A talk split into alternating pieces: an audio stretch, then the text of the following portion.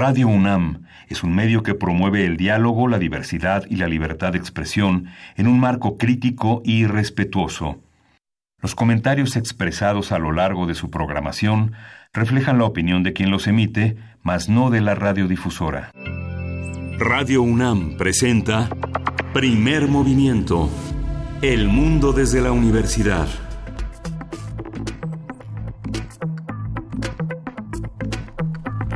Buenos días, son las 7 de la mañana con 5 minutos. Mil gracias a todos los que están haciendo comunidad con nosotros esta mañana en primer movimiento. Berenice Camacho, buenos días. Luisa Iglesias, buenos días, ¿cómo estás? ¿Cómo están ustedes? ¿Cómo les amanece este martes 24 de enero? Arrancamos primer movimiento, eh, pues un día cargado de información, como han sido ya últimamente todos los días, siempre hay cambios, hay cosas de qué hablar, hay información por doquier, entonces pues aquí estamos. Sí, las primeras planas, por supuesto, casi todas las de los periódicos esta mañana amanecen con el tema ¿qué pasó? A ver, algo nos está diciendo producción, pero no sabemos. ¿Y qué dijimos que era? Dijimos que era martes. No, qué barbaridad. Ustedes disculparán en mi primera semana ¿No es completa aquí. Yo, yo, yo pensando, yo arrancando con toda la energía, porque no, es jueves, es jueves. Ya Están mintiendo, Bere, es martes, no les hagas caso. Es más, hoy vamos a decir que es lunes más para que la gente diga, uh, otra vez. no, estamos en un jueves muy complicado, sin duda. eh, por supuesto que las primeras planas apuntaban al tema de, Venezuela, que en un momento más trataremos de darle profundidad, pero eh, conforme esta discusión crecía a lo largo de la mañana, de la tarde, de la noche y de la mañana del día de hoy, eh, yo creo que se nos pasaron también muchas otras notas que teníamos, eh, pues que atender con urgencia. No sé tú cómo veas. En el radar, en el radar. Algunas nuevas, por ejemplo, esta renuncia de Janine Otalora, eh, renuncia a su encargo de presidir el Tribunal Electoral del Poder Judicial de la Federación.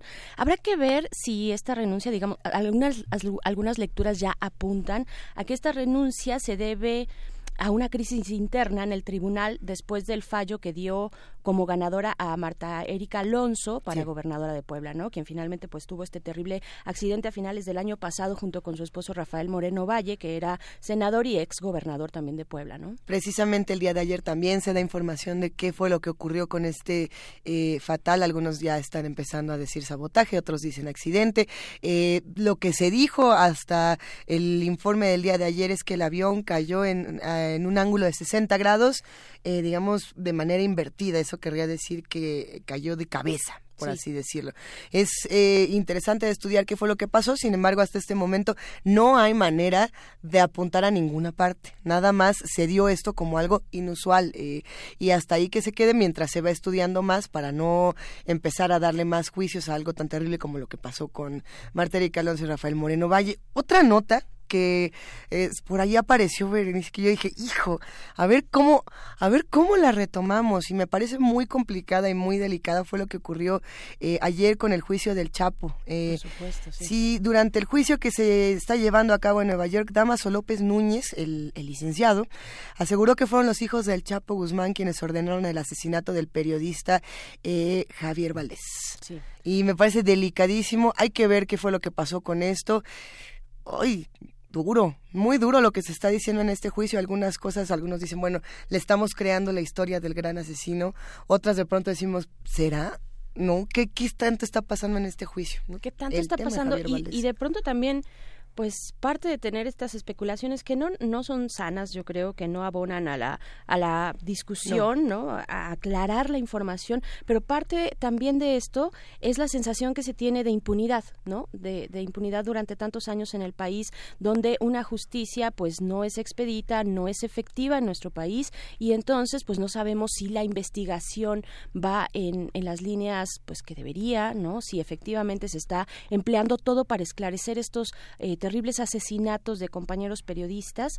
Entonces, bueno, eh, ante, ante esa falta de justicia expedita, de capacidades de investigación por parte de la Fiscalía, pues eh, claro que nos quedan las dudas y sobre todo la indignación ¿no? y la exigencia de justicia ante, ante estos casos. Eh, ¿Será que hablamos de Venezuela o será que lo dejamos para la nota internacional? Bueno, de pasada. A ver, ¿qué fue lo que pasó el día de ayer en Venezuela, Berenice? Bueno, qué complicado. Qué, complicado, sí, de por sí, como si le hiciera falta a Venezuela, pues ahora se divide se divide, se divide en esta encrucijada que en la cual, bueno, el eh, presidente de la Asamblea Nacional, se autonombra como pues, presidente encargado, Juan Guaidó, y pues esto, esto con el respaldo de Estados Unidos y también con el respaldo en la región latinoamericana de este llamado Grupo de Lima. A su vez también Nicolás Maduro pues rompe relaciones, igualmente ayer antes de las dos y media, un poquito antes, durante ese lapso de tiempo, rompe relaciones diplomáticas con Estados Unidos.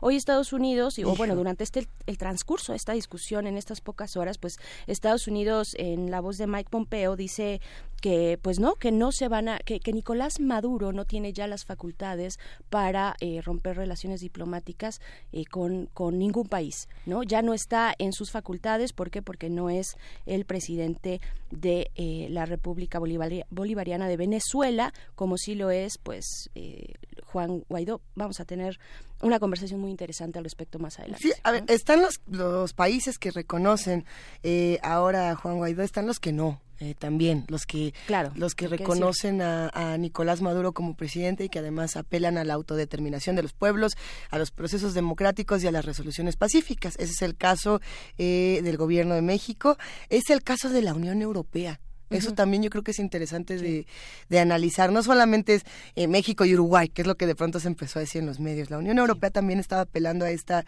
a esta salida y a esta eh, mesura en un conflicto como este, donde las respuestas pueden ser muy violentas. Eh, sí, ya hasta este momento se estaba escuchando en distintos medios que ya había 13 muertos por las protestas del, del día de ayer, por las manifestaciones. Las imágenes fueron impresionantes.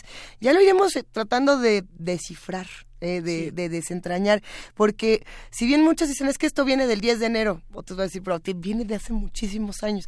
Algunos estarán de acuerdo, otros no, y nuestras redes sociales están abiertas para todos los que quieran comentar en arroba P Movimiento, en diagonal Primer Movimiento UNAM y en el teléfono 55 36 43 39. Hoy tenemos un programa llenísimo de información. ¿Con qué será que empezamos? Vamos a arrancar eh, vamos a arrancar con autoayuda, que es la educación inicial en una conversación con Arturo Sáenz, quien es doctor en educación y consultor independiente, profesor, investigador y servidor público, fue director general del Consejo Nacional para el Fomento Educativo, la CONAFE. Historia de México, Alfredo Ávila, investigador del Instituto de Investigaciones Históricas de la UNAM, para hablar sobre Tlahuelilpan en la época de la Guerra de Independencia. Un tema interesantísimo, sin duda. Este ángulo eh, muy interesante que nos propone Alfredo Dávila y también en nuestra nota nacional cómo se calcula el crecimiento económico, esto con el doctor eh, José Luis de la Cruz, director del Instituto para el Desarrollo Industrial y el Crecimiento Económico. Esto, bueno, también en el marco de las eh, de, estas estimaciones, de las proyecciones del Fondo Monetario Internacional que acaban de salir recientemente en estos días.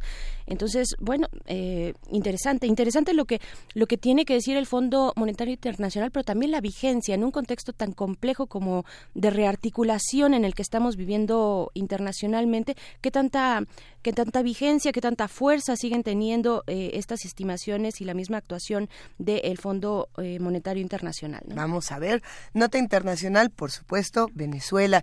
Y eso que estuvimos coqueteando con otras notas que también estaban fuertes, como Colombia, por ejemplo, ¿no?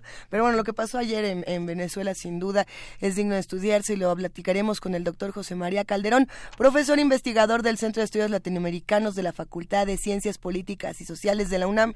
Si quieren mandar preguntas desde ahora y hasta las ocho y media de la mañana, serán bien recibidas y trataremos de pasarlas todas eh, a lo largo de esta conversación, eh, siempre y cuando pues, sean preguntas que abonen al diálogo y no decir, pues es que ustedes o es que ellos. Tratemos de, mantener justamente un diálogo saludable en un tema tan delicado. Y a veces, aunque parece que no estamos de acuerdo, estamos más de acuerdo de lo que parece, ¿no? Eh, entre todos los que decimos, pues tú y yo sí, a veces estamos más de acuerdo de lo que parece. Ayer eh, leía una afirmación, Bere, que decía algo así como... Eh, Nicolás Maduro es autoritario, no es excluyente a que lo que esté ocurriendo, por ejemplo, con este eh, proceso, tenga que ver con una intervención de Estados Unidos que probablemente pueda afectar a nivel mundial. Y decía, no, es excluyente, uno puede no estar de acuerdo con Maduro y tampoco estar de acuerdo con lo que está pasando hoy. Puede uno estar de acuerdo con Maduro y estar de acuerdo con lo que pasa hoy.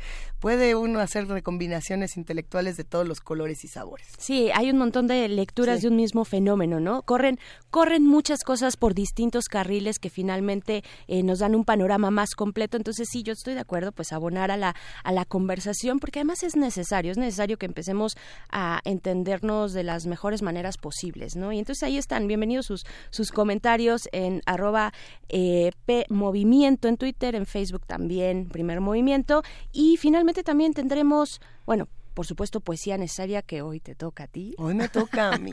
Hijo ya no sé ni por dónde entrar a este tema de la poesía necesaria, pero como que sí es muy necesaria el día de hoy. Sí, a ver qué entremos, entremos por donde se debe, que es por el placer de la poesía y de tomarnos ese, ese, ese momento, ¿no? Ese buen momento cuando es jueves, pues hace falta, hace falta. Tenemos la mesa, la mesa del día, Mundos Posibles, con el doctor Alberto Betancourt, que estará por acá en cabina hablando de los chinamperos de, de Xochimilco, el giloteo de un mundo nuevo. Esa conversación con Alberto Betancourt, profesor de la Facultad de Filosofía y Letras de la UNAM y coordinador del Observatorio del G20 de la misma facultad. Mira, ya nos están escribiendo y le mandamos un abrazo a Pablo Extinto que dice ya es hora de irse, ya acabó Días por la Danza, ya viene el primer movimiento. Tempranero.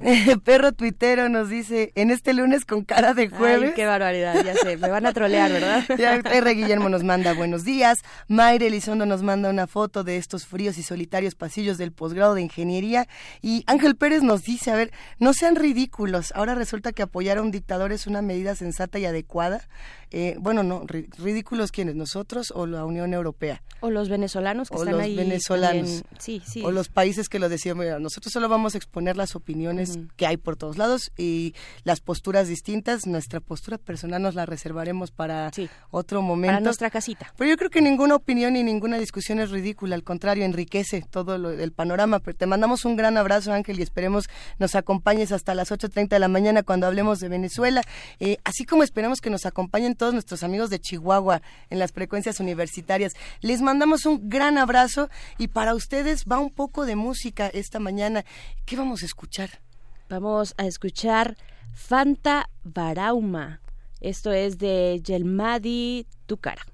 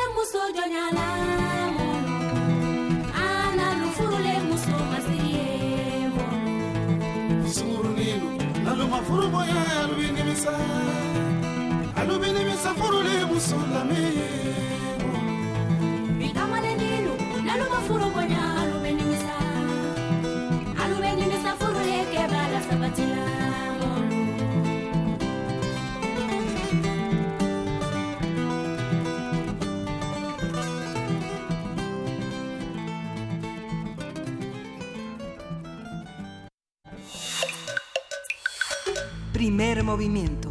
Hacemos comunidad.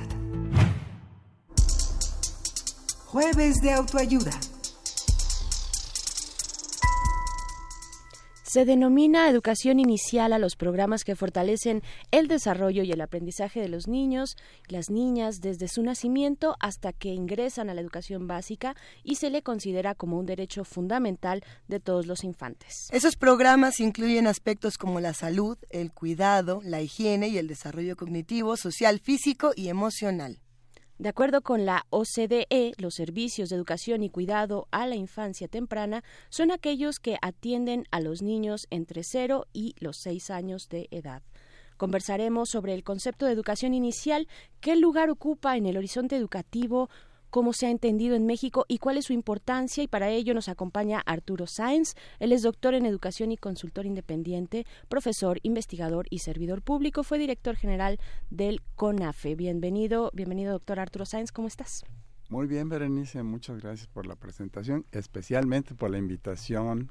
Gracias, Luisa. Nos volvemos a encontrar. Nos volvemos a encontrar a conversar con la con la audiencia de primer movimiento en Radio UNAM. Me da muchísimo gusto y sobre todo ahora, ya no tanto en el marco de la reforma educativa tan polémica y debatida, sino en el, en el marco y con el propósito de reflexionar sobre un tema tan trascendente, tan importante, de gran impacto y que todavía no se le acaba de establecer, reconocer eh, en, el, en la etapa y en el momento en que estamos, en el lugar que debería tener. A ver, vámonos por partes. ¿Qué, qué es esto de la educación inicial? Y, pregunto qué es, a lo mejor en teoría, y, cómo es y cómo se, se está llevando a cabo, que serían dos preguntas distintas. En realidad el término educación inicial, como lo acaban de mencionar aquí Berenice en esta introducción, tiene que ver con esta eh, atención en términos de puede ser acciones, actividades, programas, proyectos que tienen como centro a los eh, niños y niñas desde que nacen hasta que ingresan digamos, a la etapa que se le llama escolar, que la hemos identificado por muchísimos años y aún todavía en la actualidad como la primaria. Aunque en México la educación que se le llama preescolar también forma parte, junto con la secundaria, ahora de lo que se le llama educación básica, el asunto es que eh, en, en, la polémica actual, digamos, este término eh, digamos que, que va en desuso esto de educación inicial. En parte porque tiene que ver con su identificación y su limitación hacia aspectos más bien escolares. Y de lo que se trata es que la educación inicial, o lo que se llama educación inicial, no se constriña al aspecto escolar, porque es como un proceso en el que el, el infante, el niño y la niña, están entrando a una etapa de aprendizaje para la vida, para desarrollarse en todos los aspectos.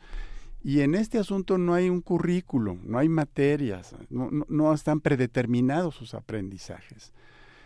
Entonces, de ahí que eh, el término de educación inicial, decía en, ciertos, eh, para ciertos investigadores, eh, va en desuso por sus limitaciones y entran en juego otros términos como el de eh, educación temprana, primera infancia, eh, que, que, tienen que ver con este, incluso ahora se habla desde la gestación, la importancia que tiene poner la atención desde que el niño y la niña se gestan, porque desde ahí empieza el desarrollo, la, la conformación de lo que vamos a ver quizá un poquito más adelante en términos del el proceso acelerado y rico de su cerebro que tiene que ver pues con su desarrollo y ahora se introduce otro término que también vamos a ver en alguno de los que ustedes de señalar, integral. ¿Qué quiere decir esto? Entonces,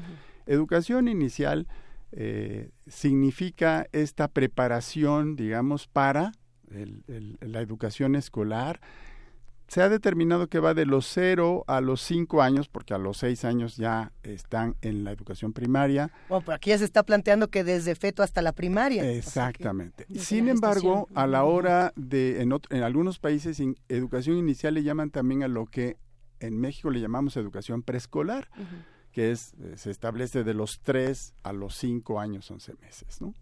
el kinder, eh, el jardín de niños. ¿Cómo, por, qué, por, qué, se le ha dejado, eh, digamos, a un lado dentro de la educación pública, dentro del plan y el proyecto de educación pública eh, específicamente en México? ¿Y, qué, y, tal vez qué ejemplos tenemos en los que sí se, les, se le ha dado la importancia suficiente, integral, con esta característica, ¿no? Integral, a esta etapa formativa? Esta es una pregunta interesantísima, porque tiene que ver con, con esto, con lo siguiente. En realidad el asunto de la atención a los, eh, a los niños pequeños, a la primera infancia, a la infancia temprana, eh, no es tan antigua, digamos, en términos de su focalización, sino digamos que se empieza a, atender y em, se empieza a usar el término de preescolar, pues, más o menos como en el siglo XIX, ni siquiera hace tanto tiempo, ¿no?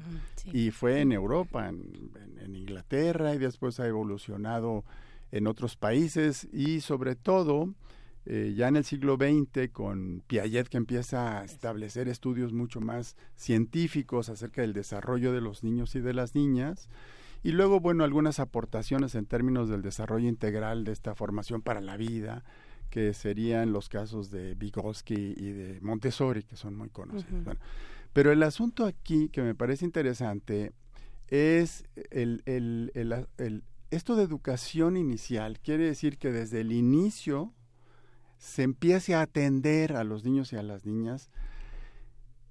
Y en los últimos años esto se ha visto enriquecido y, se le ha puesto muchísima atención porque antes, digamos que quitando a Piaget, todos los demás eran suposiciones de observación en el campo, de ver cómo los niños y las niñas se desarrollaban y qué tipo de, de, actividades se les proponían y qué tipo de ambiente se generaban y se veía que había una diferencia entre esos niños que jugaban con la tierra, que iban y tocaban las, las plantas, las flores, y los animales que otros niños que los veían solamente en el texto y en los libros. Entonces empezaron a observar esas diferencias. Sin embargo, hace algunas muy pocas décadas, digamos dos décadas y media, digamos cinco lustros, que empezaron a tenerse resultados de investigaciones del desarrollo del cerebro a través de lo que se llaman las neurociencias. Y esto vino a ser un gran rompimiento porque entonces ya no se trataba de hipótesis de la importancia que tiene el desarrollo acelerado y más rico y digamos el más mm, cerca del 80 o 85% de la, de la formación del cerebro de los humanos se da en esta etapa. Entonces ahora no solamente hay hipótesis, sino hay pruebas de laboratorio y de observaciones y químicas y a través de imágenes desde que están en gestación, desde que estamos en gestación, de la importancia que tiene esta etapa. Entonces, cuando se empieza a hablar de esta educación, este término educación inicial es, bueno, pues es la que tenemos que ofrecer desde el inicio. Pero en realidad se empezó a trabajar más bien de los 3, 4, 5 años, 2, 3 años, cuando eh, se le empezó a llamar esta educación, eh, incluso se le llamaba el término de los kindergarten, que era un término alemán, y luego, bueno, se empezó a, este el término de estancias, y luego el más conocido de todos, que es, que es el de guarderías. Algunos de esos términos, como este último de guarderías, han sido cuestionados, porque básicamente tiene que ver con guardar a los niños mientras los papás se van a trabajar. Es decir, aquí es muy importante que, veamos dos aspectos que tienen que ver de esta tensión desde el siglo XIX y luego al principio del XX, en el caso de nuestro país, eh, ya con Porfirio Díaz, por ejemplo, había algunos eh, centros para la atención de los niños donde se quedaban mientras las mamás y los papás se iban a trabajar, el mercado laboral.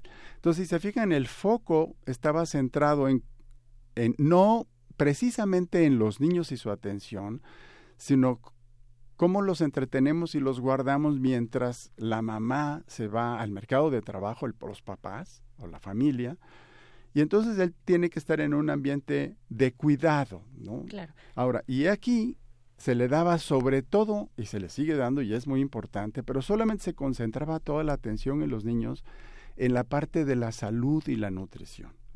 Este era lo, y cuidar que, que no se lastimaran, que estuvieran sanos y que crecieran sanos. Todavía no se tomaban en cuenta aspectos tan importantes que ahora se valoran como es eh, la parte cognitiva y sobre todo la parte emocional. Claro. Arturo, déjame nada más hacer un, un, pequeño apunte aquí en esto tan interesante que mencionas. ¿Está relacionada la necesidad de una educación temprana con eh, el desarrollo de los centros urbanos, por ejemplo, porque pienso en la diferencia entre el campo y la ciudad, en el campo donde tal vez toda la familia se va desde muy temprano a hacer labores, ¿no? de agricultura, pero en la ciudad sí existe una necesidad de que alguien cuide en estas condiciones que ya nos mencionas eh, iniciales, ¿no? Nada más de cuidado, de alimento, en ese sentido, hay hay una relación, podríamos verla por ahí.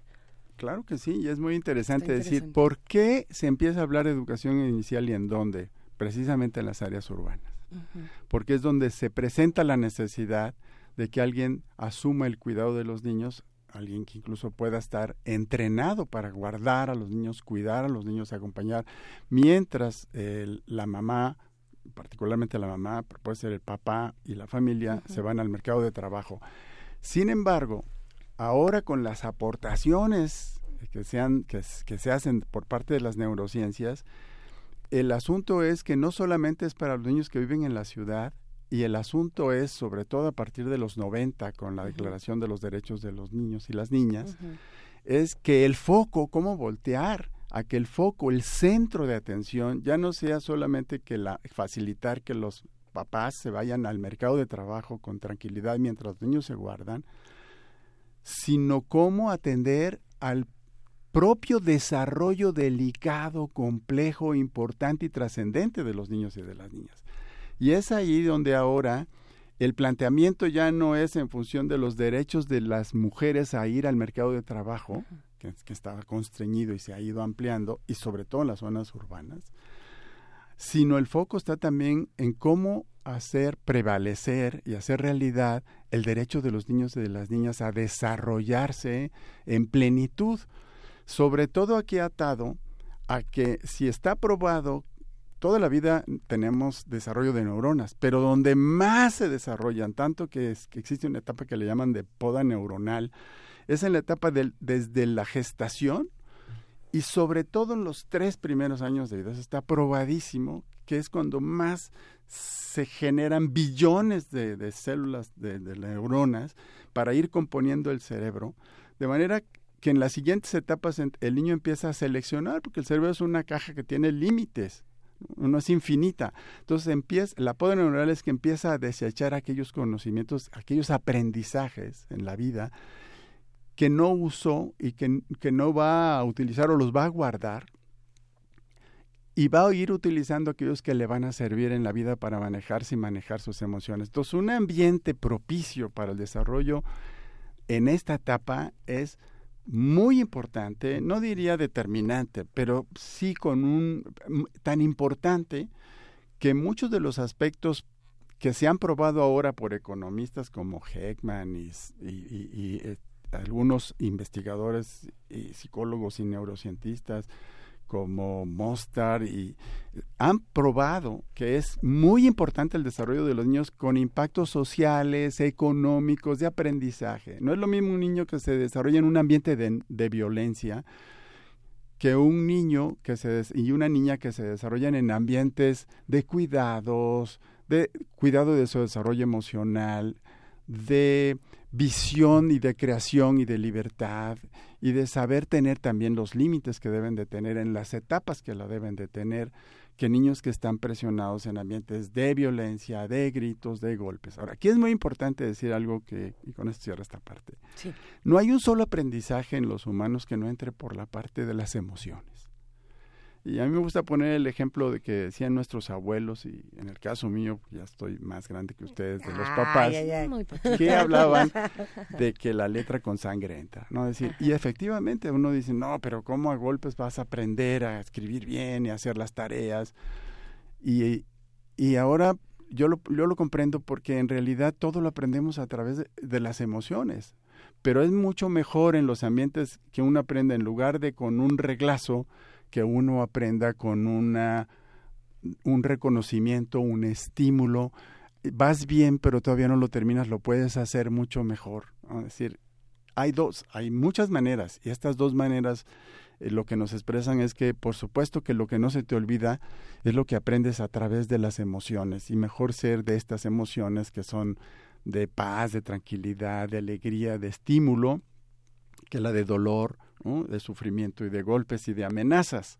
Esto para mí me parece muy importante en términos eh, incluso de una corriente mm, sobresaliente de algunos años que llamaba aprendizajes significativos. Es decir, los aprendizajes que uno tiene que significan para toda la vida son los que aprendiste, las que adquiriste en procesos de, de, de emociones muy positivas, ¿no? Entonces, para mí muy importante que estos elementos se introduzcan en el proceso que se desarrollan los sistemas educativos modernos. Hay preguntas, por supuesto, aquí de nuestros amigos que hacen comunidad con nosotros. Eh, esta es interesante, la plantea Mayra Elizondo. Dice, ¿qué indica la investigación educativa actualmente que debe de enseñarse en la educación inicial? Eh, a eso le sumo otra pregunta que dice, eh, ¿cómo está México en ese sentido? Y si el nuevo gobierno está tomando todas estas investigaciones en cuenta.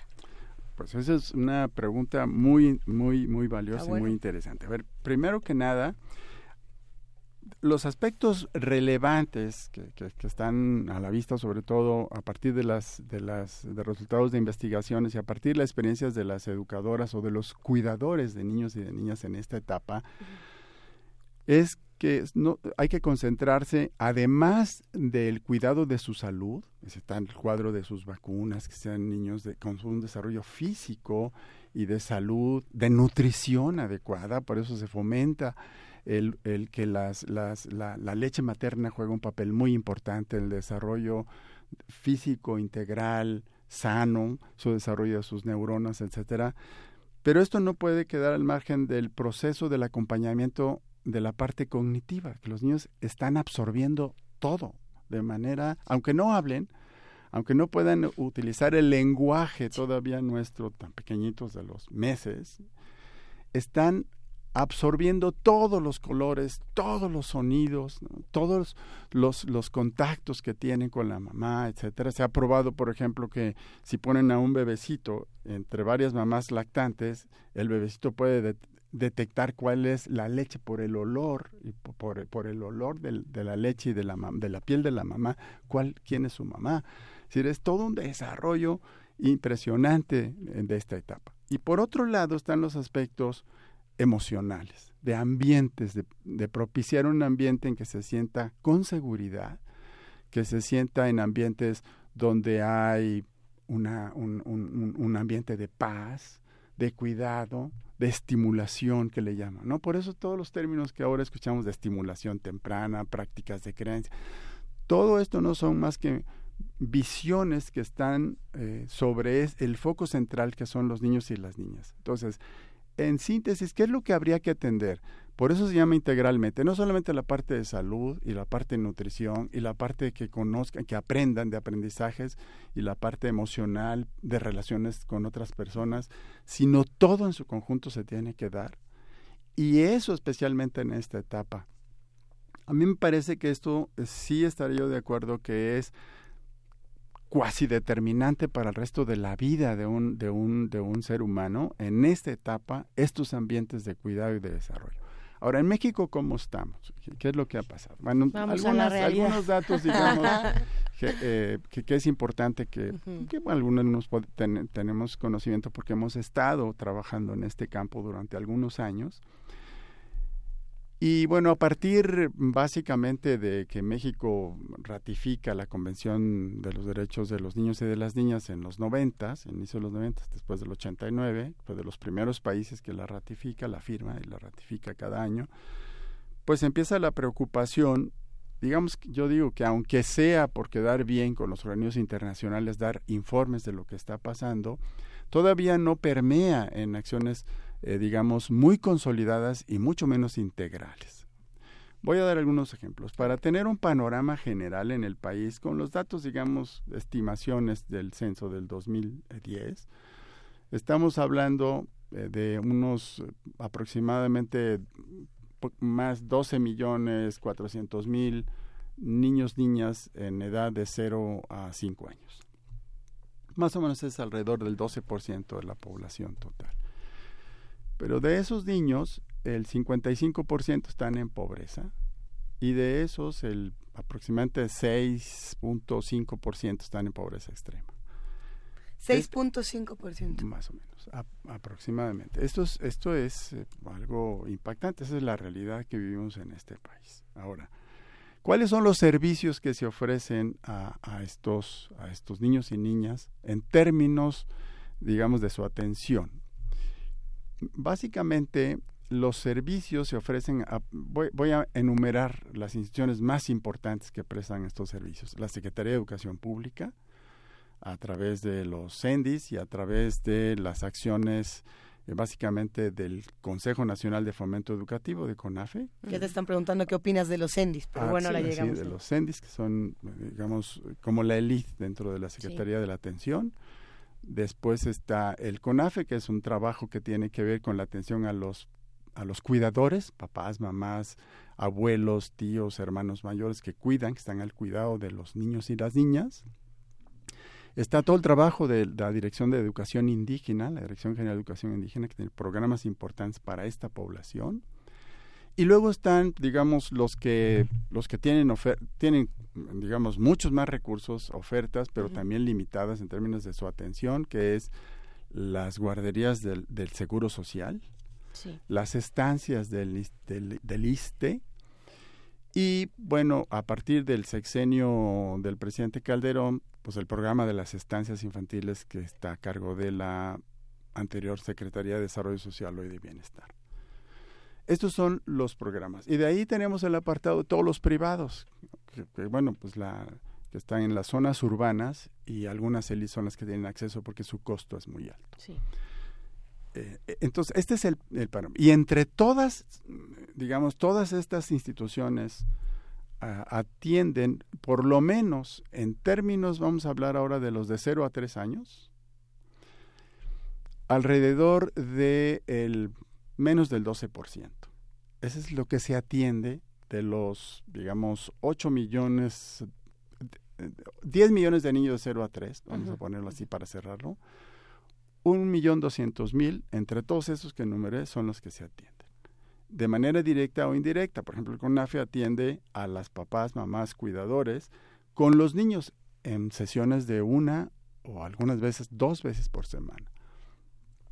Y tenemos por el otro lado a las guarderías del Seguro Social, que son de lunes a viernes, desde las 8 de la mañana hasta las 4 y 5 de la tarde, que es el horario laboral. Este, es el, panorama, un poco para que veamos la realidad en este país, así cómo se refleja. Si lo vemos desde el punto de vista desde la educación preescolar, más o menos tenemos estos 12 millones 300 mil niños y de estos, digamos, se atienden de los de 0 a 3, desde 0 a 3 que son como 8 millones, se está atendiendo de los que ya van a, de primer año de preescolar, que serían los tres años, se atiende más o menos al 42%. De los que van ya de 4 y 5 años, ahí sí hemos crecido, se atiende a cerca del 88%.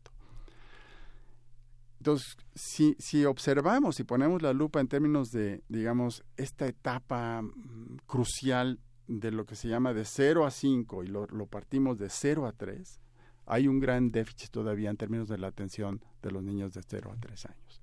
Niños y niñas de 0 a 3 años, lo cual refleja eh, varias cosas. Por ejemplo, en el caso de la ahora le llaman mal, llamada reforma educativa, de la reforma educativa de la administración anterior. En el año antes de terminar la administración, finalmente, a pesar de las grandes experiencias que ha habido en la historia de la educación inicial en México, digamos, salió una publicación que ojalá pudieran muchos de, de nuestros de nuestros radioescuchas eh, poder tener acceso a él, que, publicó, preparó y publicó la Secretaría de Educación Pública, que se llama Aprendizajes clave para la educación integral. Y el título es bonito, se llama Educación Inicial, un buen comienzo que no tiene más que ver del programa para la educación de niñas y niños de 0 a 3 años.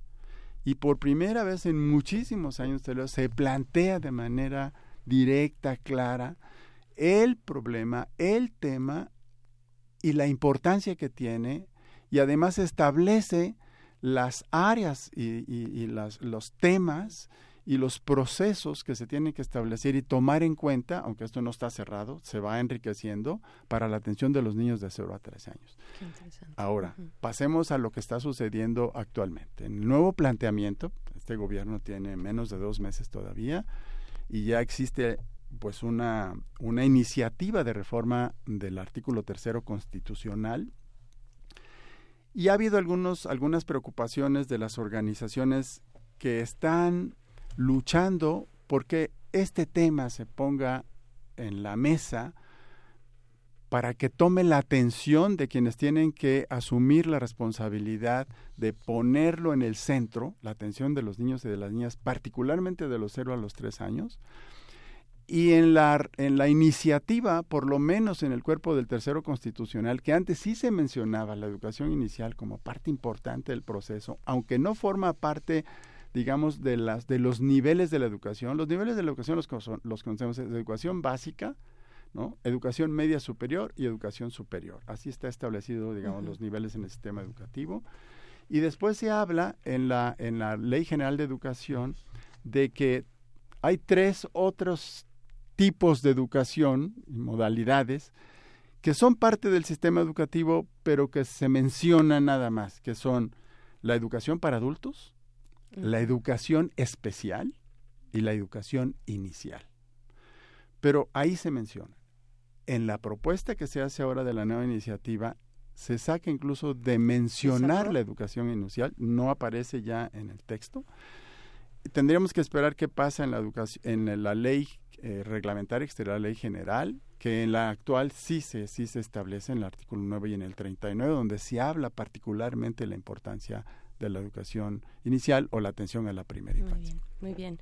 Pues Arturo Sáenz, vente para acá cuando eso ocurra, ¿no? Cuando esa discusión se ponga en marcha en el gobierno federal para pues para desmenuzarla para ver efectivamente cuál va a ser la propuesta y cómo reaccionan eh, las maestras y maestros del país no también en esta parte tan activa tan importante y que esperemos pues sí eh, se vuelva a dar voz a sus opiniones.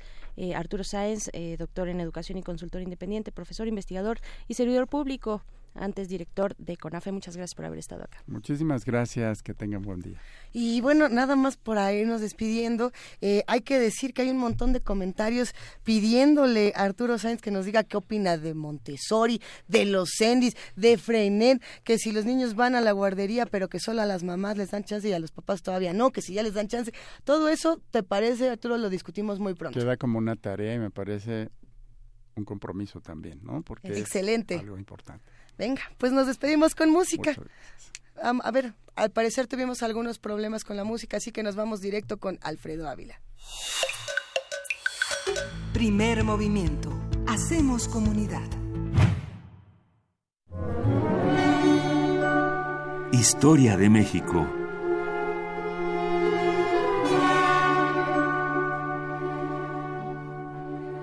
Son las 7 de la mañana con 49 minutos. Nosotros seguimos por aquí en primer movimiento en este jueves, que nos siguen acá echando la guasa Berenice, que si es lunes. Que si es lunes. es jueves. No, no, no, no, se dejen engañar. No nos dejamos de engañar y nosotros seguimos disfrutando aquí en primer movimiento porque ya llegó a la cabina de Radio UNAM Alfredo Ávila, investigador del Instituto de Investigaciones Históricas de la UNAM.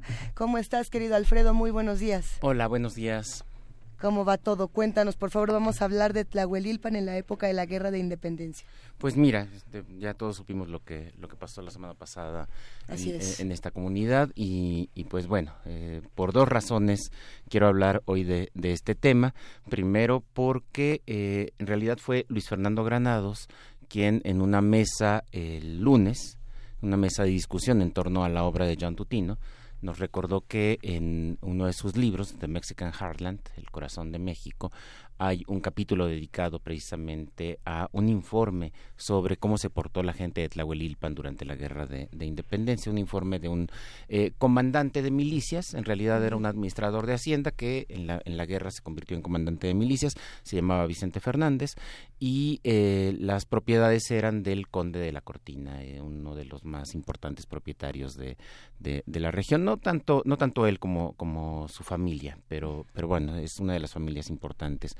Y, y bueno, y también un poco para recordar un periodo en el que a la gente de eh, esta comunidad le fue mucho mejor de lo que le ha ido no solo la semana pasada con, con, lo que sucedió sino en los últimos en las últimas décadas una comunidad que cada vez eh, eh, se, se, empobrece y queda marginada.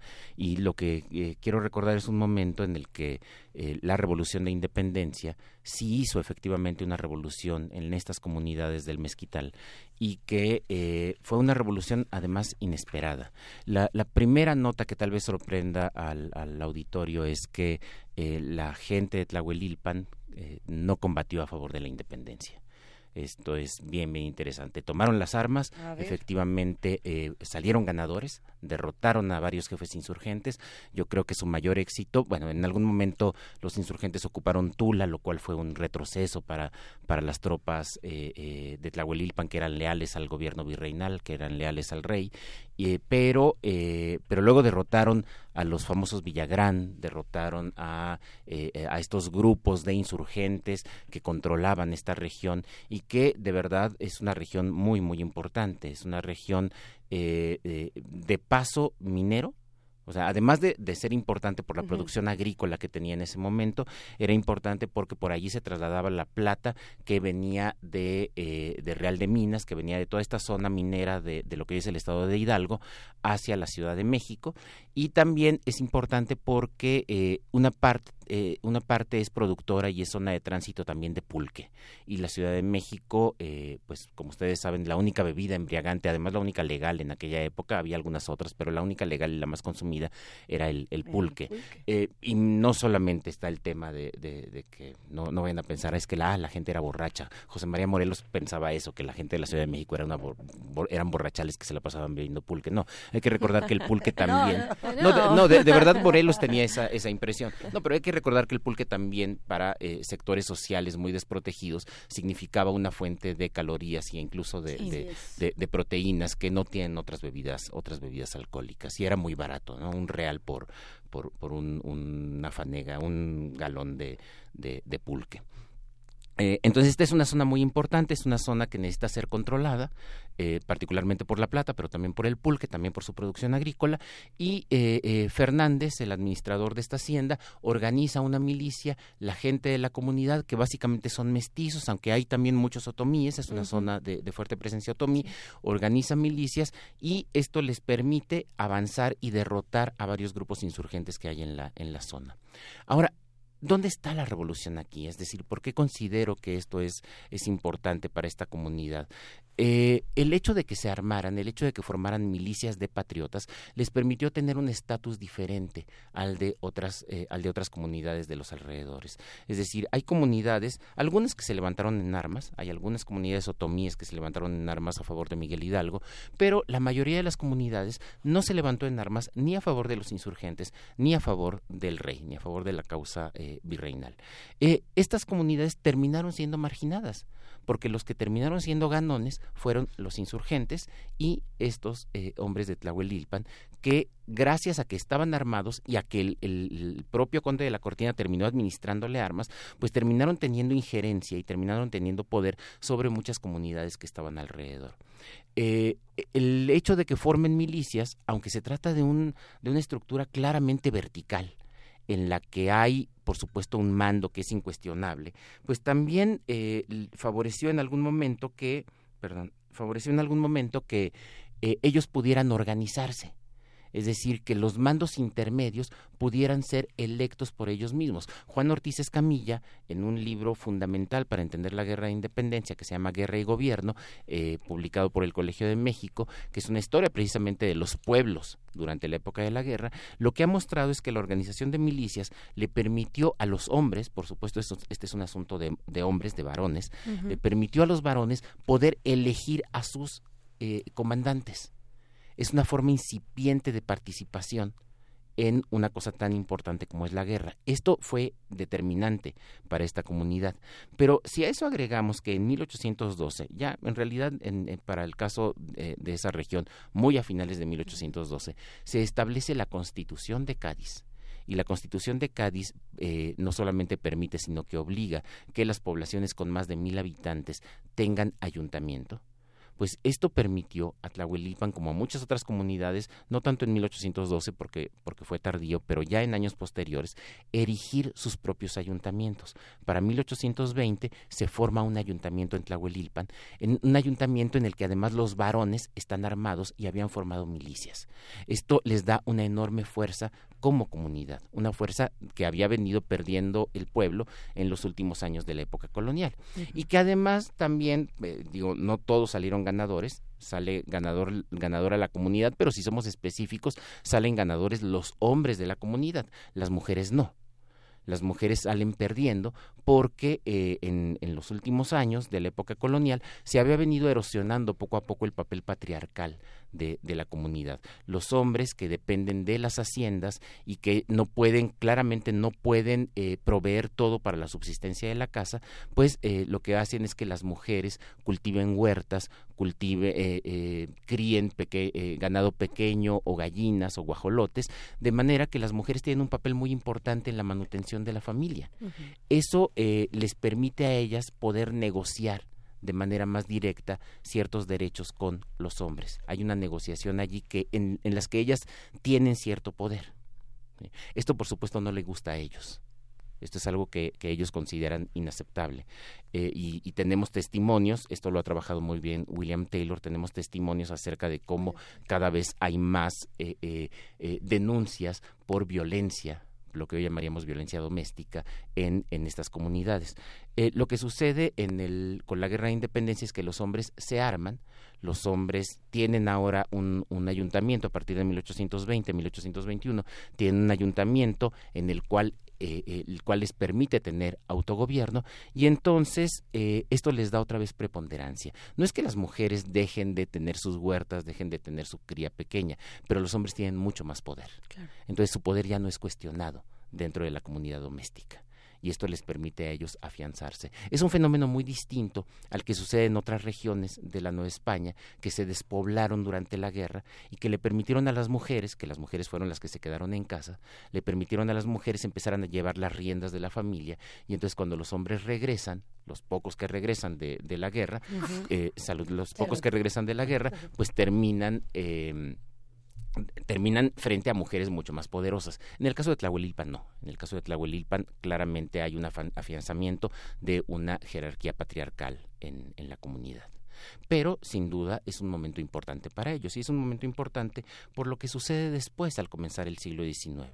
Al comenzar el siglo XIX la guerra había hecho tal desastre con las grandes propiedades, eh, en el Bajío, en la zona norte de Michoacán, en algunas regiones de lo que es Jalisco, eh, pero también en Puebla y en Tlaxcala, que buena parte de las haciendas empiezan a fraccionarse, legal o informalmente, y empiezan a darse en arrendamiento a los viejos trabajadores de, las haciendas.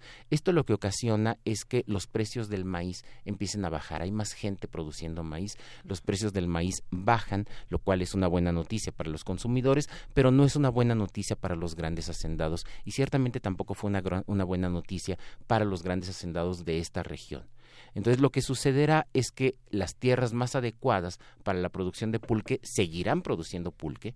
Allí eh, es el surgimiento de las grandes familias, de los adalid, que se convierten en uno de los grandes productores de, pulque, después los Torres Adalid, ya en la época del porfiriato, que son, eh, les llamaban la aristocracia pulquera, son estas grandes familias propietarias que introducen pulque a la Ciudad de México, pero para, las, para estas comunidades que no son tan importantes en la, producción de pulque, es una buena noticia, porque les permiten a estas personas empezar a tener eh, en propiedad o en arrendamiento tierras para, para el cultivo de la, y, la, y la alimentación de la comunidad. Entonces, allí otra vez eh, estos hombres que a finales del siglo XVIII tenían que ir a trabajar a una hacienda, que recibían una mala paga, pues ahora no es que les vaya mucho mejor, no es que de pronto, de la noche a la mañana, eh, eh, estén bien alimentados y tal, pero por lo menos tienen ya sus parcelas y ellos son los que claramente dirigen la economía de cada una de las familias con autonomía dentro de la comunidad. Es un periodo interesante para la historia de esa comunidad en concreto, pero para también para la historia de otras comunidades. Se da durante la Guerra de Independencia, pero si se fijan, no tiene mucho que ver con los grandes proyectos de independencia de Miguel Hidalgo, de José María Morelos y de todos ellos, sino que es un proceso de independencia comunitaria no de independencia de México. ¿Crees que la próxima semana podamos seguir, eh, digamos, profundizando en esto de independencia comunitaria? Sí, y de independencia de pueblos y de, ciudades, sí. E incluso de mujeres, por supuesto, en algunos casos. Y también, bueno, en una de esas hasta la historia de la violencia doméstica en nuestro país, que también sería interesante. Pero bueno, ya ese es otro... través de las guerras. Otro rollo. Qué cosa, Alfredo Ávila. Muchísimas gracias. Gracias a ustedes. Nos vamos a una pausa y regresamos. Síguenos en redes sociales. Encuéntranos en Facebook como Primer Movimiento y en Twitter como arroba PMovimiento. Hagamos comunidad.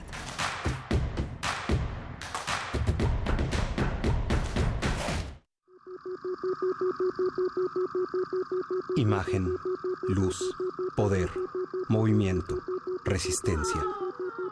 Próximamente abordaremos estos y otros temas desde una perspectiva que apela a los oídos. Islas Resonantes. Pensar el mundo a través del sonido. Un programa de entrevistas y selecciones sonoras para analizar los saberes científicos, culturales y artísticos contemporáneos desde el fenómeno aural. Conducen Cintia García Leiva y Jorge Solís Arenazas. A partir del 5 de febrero, todos los martes a las 11 de la noche, o sintoniza su retransmisión los sábados a las 7 de la tarde. 96.1 FM. Radio UNAM, Experiencia Sonora. Hola, soy Mario Velatín. Soy Josefina Estrada y estoy en descargacultura.unam. En voz de Soledad Puertolas, una selección de su libro Chicos y Chicas, escrito en 2016. Se sentaba en un banco bajo los árboles. Qué bien se estaba. Había llegado a ser feliz. Eso era sorprendente. Así debe de ser la droga o el alcohol, se decía. Encuentra cultura para llevar en www.descargacultura.unam.mx. Este es un momento de alegría para todos, porque iniciaremos un cambio verdadero por la vía pacífica. Es un momento histórico para el pueblo de México. Los gobernantes electos de Morena estarán a la altura y serán ejemplo de honestidad, austeridad y eficiencia los legisladores y funcionarios estarán al servicio de la nación. Morena gobernará para todos. Gracias por tu voto. Juntos haremos historia. Morena, la esperanza de México. Mentalismo, correspondencia, vibración, polaridad, ritmo, causa-efecto y género. Los siete principios del Kibaleón relatados desde la mitología contemporánea. Jueves de Teatro de Radio UNAM te invita a una explicación escénica del funcionamiento del universo en la puesta en escena Kibalión. Una charla entre Hermes, Buda, Heráclito y Lucifer. Dramaturgia y dirección Sergio Rued. Todos los jueves de febrero a las 20 horas en la sala Julián Carrillo de Radio UNAM. Adolfo Prieto 133 en la Colonia del Valle, cerca del Metrobús Amores. Entrada libre. Todo fluye y refluye. Todo tiene sus periodos de avance y retroceso. Todo asciende. Radio UNAM. Experiencia sonora.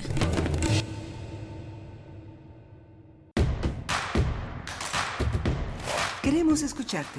Llámanos al 55 36 43 39 y al 55 36 89 89. Primer movimiento. Hacemos comunidad. En este momento son las 8 de la mañana con 4 minutos y esta es la segunda hora de primer movimiento. Querida Berenice Camacho, ¿cómo te encuentras? Nos volvemos a encontrar. Nos volvemos a encontrar en estos micrófonos en este jueves. ¿Cómo están ustedes allá afuera? Eh, no sé si nos han mandado sus comentarios. Qué interesante charla. Estos ángulos insospechados de pronto, ¿no?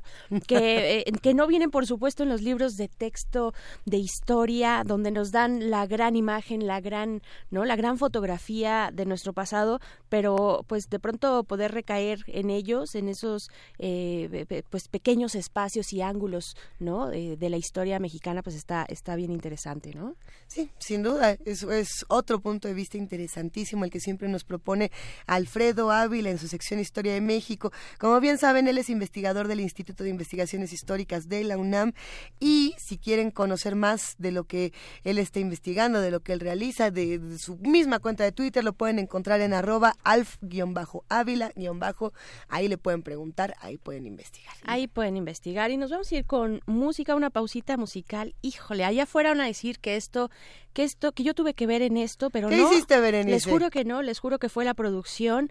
Vamos a escuchar algo de Fela Kuti. Uf, uf, uf, un poquito de groovy por ahí, africano de los años 70. Esto es Water No Get Enemy. ¿Tú la pediste? No. malo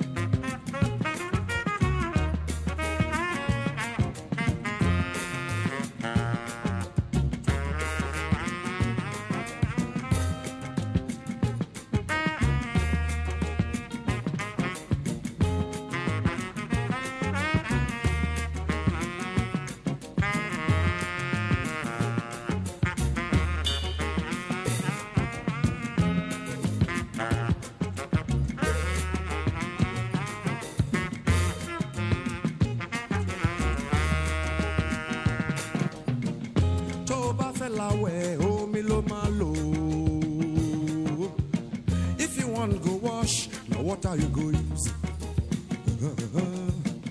Tô pa fesebe o milo malo If you want cook soup, now what are you go use?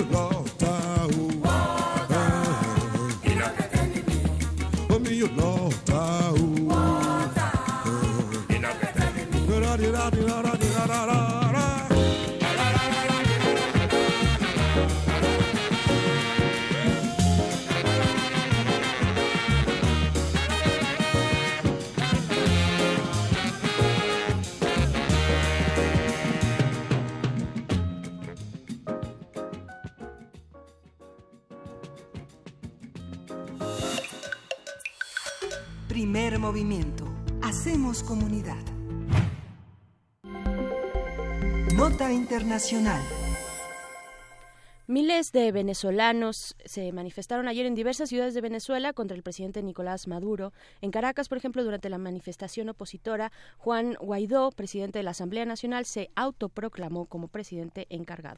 Minutos más tarde, el presidente Donald Trump reconoció a Guaidó como presidente de Venezuela, al igual que los gobiernos de Canadá, Brasil, Colombia, Perú, Ecuador, Paraguay, Costa Rica, Argentina, Chile, entre otros. En contraparte, México, a través de la Cancillería, señaló que reconoce a Nicolás Maduro como presidente de Venezuela. La Unión Europea dijo que las manifestaciones multitudinarias no pueden ser ignoradas, pidió el inicio de un proceso político inmediato que conduzca a elecciones libres y creíbles y manifestó su apoyo a la Asamblea Nacional. Exactamente. Por su parte, el chavismo también convocó a una movilización en apoyo de Maduro, quien de último momento pidió a sus seguidores trasladarse a Palacio Nacional. Desde un palco, Nicolás Maduro culpó a Estados Unidos de organizar un golpe de Estado en su contra. Anunció el rompimiento de relaciones diplomáticas con Washington y dio un plazo de 72 horas para que salga del país el personal que trabaja en la embajada y en el consulado estadounidense.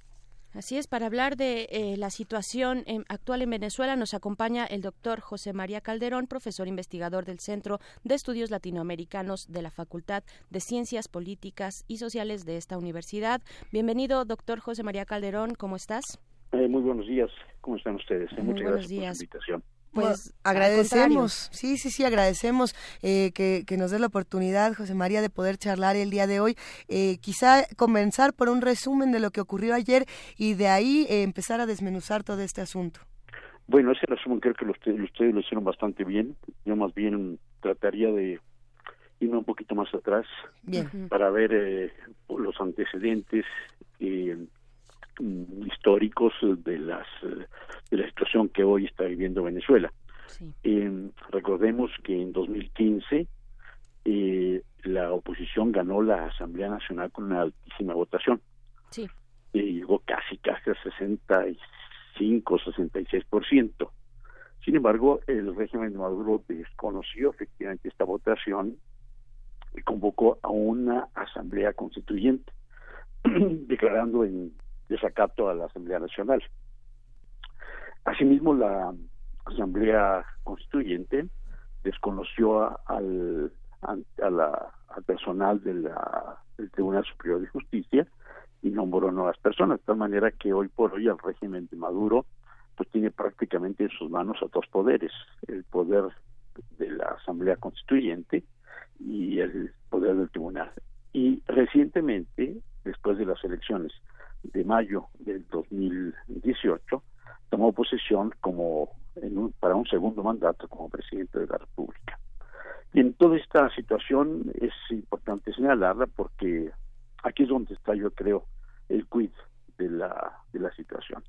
Desde luego la Asamblea Nacional, eh, después de su después de 2015, entró en un proceso interno muy fuerte de descomposición, sobre todo porque la oposición se dividió este, y esto permitió de alguna manera a, Maduro conservar efectivamente el poder eh, y finalmente eh, obtener una el voto de la sociedad venezolana para un segundo mandato.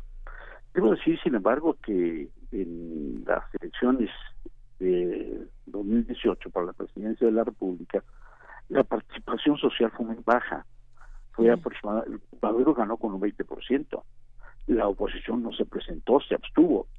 y para muchos sectores, esta abstención de la oposición fue un gran error político porque pudo haberse eh, llevado una eh, a una participación muy fuerte a la, a, a, un sector muy importante de la población y dentro del mismo proceso electoral haber tenido posiciones decisivas efectivamente no y no se estaría quizá en la situación en la que actualmente se encuentra el país de tal manera que eh, la oposición al abstenerse dejó prácticamente vía libre efectivamente a que Maduro se afirmara, aún con una votación muy poco, muy muy baja.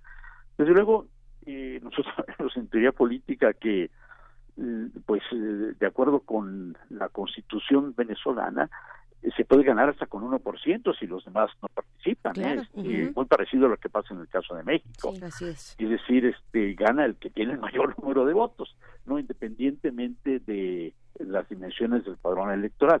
Sin embargo, en términos reales, en términos ya de política práctica, pues hombre, un 20% significa siempre estar eh, pues sobre el filo de la navaja, ¿no? Con una oposición, aunque no activa, pero latente, que en un momento determinado puede efectivamente manifestarse y poner en jaque efectivamente al régimen. Yo creo que eso un poco es lo que ha pasado. El, la nueva asamblea, la asamblea eh, nacional, acaba de nombrar como presidente a un, joven político, ¿eh? es, eh, es un joven eh, de 35 años, es ingeniero industrial, se llama Juan Guaidó, era relativamente desconocido antes, sino por cierta influencia local, sobre todo en su estado, el estado de Vargas, y por su participación estudiantil, que ha sido notable efectivamente a lo largo de los años. Sin embargo, como político nacional no se había manifestado sino hasta ahora. Y se manifiesta además de manera sorprendente diciendo que se puede, que pone en cuestión efectivamente la presidencia de Maduro y que se pues se propone efectivamente como una un presidente interino, ¿no?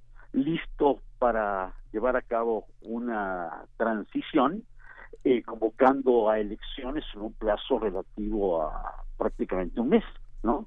Convoca una elección, una gran manifestación el 23 de enero, una fecha simbólica para Venezuela porque fue la fecha que marcó la caída del dictador Pérez Jiménez en los años 50 y por lo tanto este eh, buscar efectivamente un apoyo en, la, sociedad, ver hasta dónde efectivamente llegaba el apoyo a la sociedad para esta declaración, digamos, esta eh, postura que de pronto presenta este Guaidó.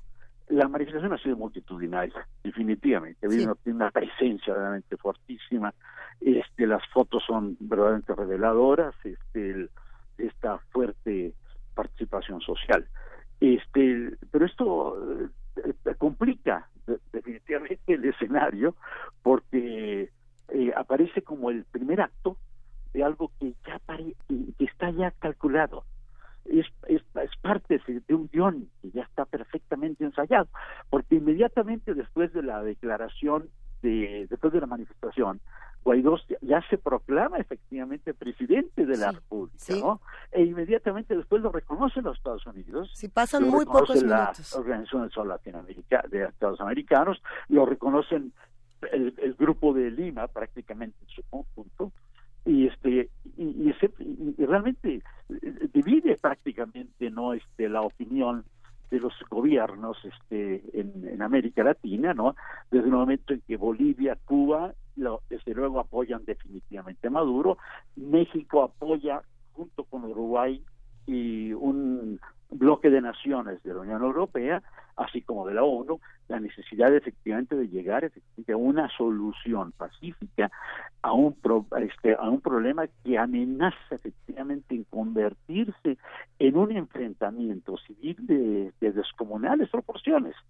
Mm, pensemos además que en este momento eh, Venezuela está prácticamente aislada, no solamente en términos políticos dentro de la OEA, sino también aislada en términos geográficos. Tiene a Brasil abajo, tiene a Colombia a un lado, y desde luego este, hacia arriba tiene el Caribe, donde la, la flota este, norteamericana está atentísima efectivamente a una eventual intervención.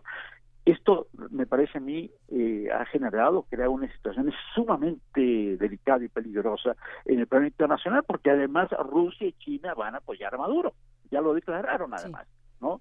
Pero van a apoyar. Entonces, estamos en un escenario verdaderamente sumamente complicado, eh, no, solamente en términos americanos, sino en términos mundiales, ¿no? Cualquier cosa puede efectivamente hacer estallar una chispa efectivamente que provoque pues un, un conflicto, un enfrentamiento de vastas proporciones. Yo digo, en esta situación me parece que la posición de México es extraordinariamente prudente. Hay muchos sectores que la critican. Desde mi punto de vista es una posición muy correcta, permite efectivamente, sobre todo, ponerse en una posición con otro país democrático como es Uruguay, ¿no?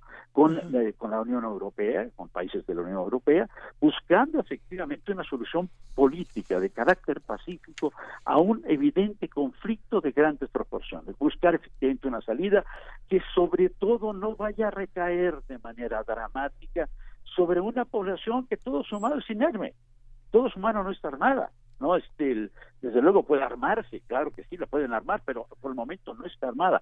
Y ya hemos tenido por lo menos eh, eh, inmediatamente después sí desde ayer ya tenemos noticias eh, cerca de 15 muertos muchos heridos un número indeterminado de detenidos etcétera etcétera. Y, y desde luego todo esto genera una nueva estabilidad inestabilidad.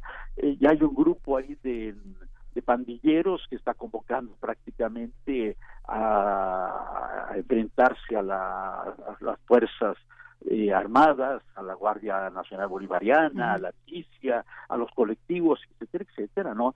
Y está invitando prácticamente a partir de hoy a un toque de queda a partir de las siete de la noche, ¿no? Que la gente no salga porque va a haber efectivamente una lluvia de plomo. Es decir, se está generando una situación de tensión muy fuerte desde luego, esta última, este, las, posiciones que tiene actualmente también el, régimen bolivariano, ha generado, profundiza la división interna que existe en la sociedad este, venezolana. No es un fenómeno de hoy, viene desde tiempo atrás, pero eh, desde luego esta situación tiende efectivamente a profundizarla. Yo creo que en este momento lo, lo más adecuado son las posiciones responsables las posiciones que buscan efectivamente encontrar una solución política no a el problema que está planteando una nación tan eh, querida para nuestro país como es Venezuela, ¿no? Con la que hemos participado incluso en ocasiones anteriores buscando efectivamente la paz en otros lugares de nuestra región, particularmente en Centroamérica en los años 80. Así es que mi punto de vista es que México debe acentuar su presencia internacional en este momento, no no no poner una posición genéricamente neutral, sino buscar efectivamente una solución que permita una adecuación o una salida política para el conflicto que hoy se plantea en Venezuela. Ese es mi punto de vista. Se divide Venezuela y también se divide el mundo. Eh, habíamos hecho un listado de los países que apoyaban, digamos, a Juan Guaidó y de los países que apoyan a Nicolás Maduro. Eh, sí, ¿qué, tendrían en común? Eh, que creo que sería algo interesante a reflexionar, José María Calderón, los que están apoyando a Juan Guaidó como Estados Unidos, como Argentina, eh, como puede ser Guatemala, Ecuador, Brasil, etcétera. Sí, el primer elemento que tienen en común efectivamente es su anticomunismo, eso yo lo diría, pues ¿no? Digo, sin que Venezuela sea un país comunista, ¿no? Vamos, yo incluso dudo mucho de que sea un país socialista, ¿no? Pero definitivamente ha marcado, por lo menos desde el punto de vista, digamos, de, de la defensa de su propia soberanía y de sus recursos, una posición muy clara, efectivamente, en el contexto internacional latinoamericano y americano en general. Y sobre todo se ha puesto efectivamente en una posición muy clara en términos fundamentalmente de defensa frente a Estados Unidos de su propia soberanía, ¿no? Y los Estados Unidos, para nadie es un secreto, están ambicionando efectivamente el petróleo venezolano, que es una una de las grandes reservas, sino la principal reserva, desde luego en el continente americano, ¿no? Este, y de las grandes reservas a nivel mundial. Entonces, y además es un país con enormes recursos naturales, no solamente el petróleo, ¿no? Tiene minerales industriales, algunos de ellos son claves efectivamente para el, desarrollo de las nuevas industrias, de las nuevas tecnologías. De tal manera que hay una verdadera ambición efectivamente por echarle el guante efectivamente un país este como Venezuela. Desde luego yo soy el primero en reconocer que hay enormes errores efectivamente en la, en la conducción económica del país empezando efectivamente por el sistema cambiario, el hecho de que no hayan profundizado incluso su propia revolución, ¿no? que hayan creado efectivamente una auténtica burguesía importadora a partir del dominio que significó efectivamente o significaron los precios del petróleo en el momento de auge claramente en el momento en que estos bajaron, el país se quedó sin recursos, no hay, vamos, tiene recursos muy limitados que utiliza efectivamente para mantener sus propias clientelas, como ya lo analizamos efectivamente en una sesión pasada. Entonces, yo creo que este es un elemento que, que acomuna a todos estos países, evidentemente. ¿no? El poder deshacerse de algo que ellos sienten efectivamente como una especie de pustola roja, ¿no? A la que hay efectivamente que eliminar del mapa, ¿no? creo que es el primer elemento.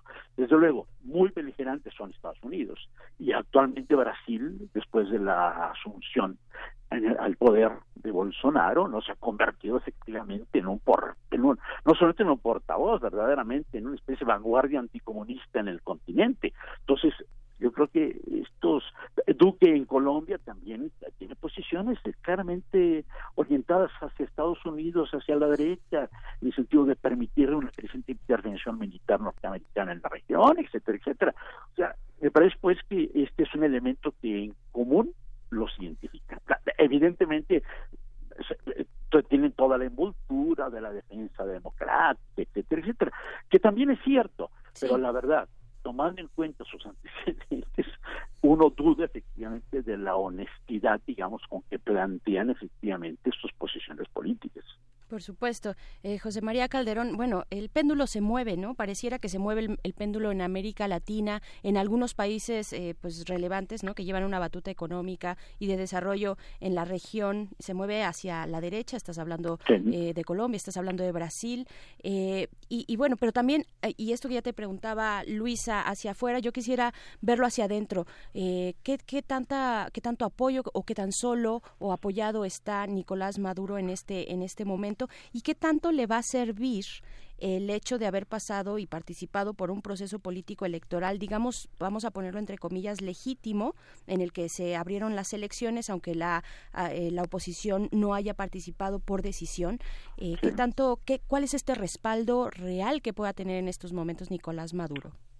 El gran apoyo de Maduro ha, ha significado, como lo fue también para Chávez, el apoyo de los sectores más vulnerables de la sociedad venezolana. Las, los barrios, las barriadas, el, pueblo, ¿no? Vamos, me acuerdo de manera muy clara las expresiones que pobladores de los barrios más eh, eh, empobrecidos, digamos, de Caracas, afirmaban de Chávez, ¿no? Lo, una admiración extraordinaria. Gracias a él entendimos lo que es la política y entramos a participar en la vida política. Le estaremos eternamente agradecidos. Esto decían sobre todo los seguidores de Chávez. Cuando llega Maduro, el, desde luego flaquea efectivamente este apoyo al chavismo, pero se mantiene de todas maneras en sectores muy amplios, sobre todo dentro de, las, los barrios populares. Y desde luego el otro gran apoyo que en este momento tiene este Maduro es el ejército. Son las varias fuerzas del ejército. El general Padrino, que es el, jefe de las Fuerzas Armadas, lo manifestó claramente ayer, nosotros seguimos apoyando efectivamente al régimen de Maduro. No, es un, desde luego, esa es la ventaja que tiene hoy Maduro, efectivamente, con contar por lo menos en términos aparentemente compactos con el ejército. Ya hay fisuras de todas maneras. La que vimos, ¿no? Este levantamiento. pasado las hubo recientemente, ¿no? E incluso un general manifestó abiertamente el miércoles, o sea, en la manifestación de ayer, que ellos efectivamente iban a participar en la manifestación, ¿no?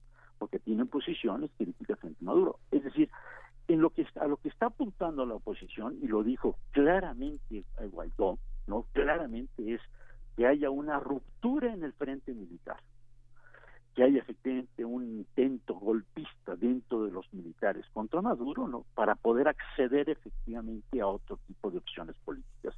Es decir, yo creo que la oposición está apuntando fundamentalmente a eso, a que hay una ruptura interna en lo que es indudablemente el frente que, en, este, que en este momento apoya de manera decidida, efectivamente, por lo menos de manera más consistente a Maduro. A Maduro. Los, este, los militares han contado con una ventajas, eh, eh, pero son desiguales, no es lo mismo el general o los altos mandos que los que están en la base. Eh, las familias están divididas, muchos, la inmigración ha sido fortísima, estamos hablando prácticamente de cuatro millones de migrantes, y desde luego seguramente entre las familias de los militares hay también muchos migrantes.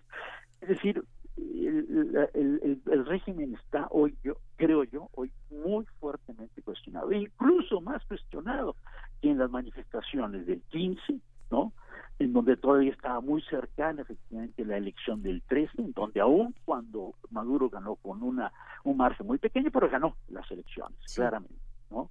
Entonces, a partir de 15 hay un creciente deterioro, un deterioro que está en relación efectivamente con la casi incapacidad del régimen para modificar efectivamente o reorientar la economía.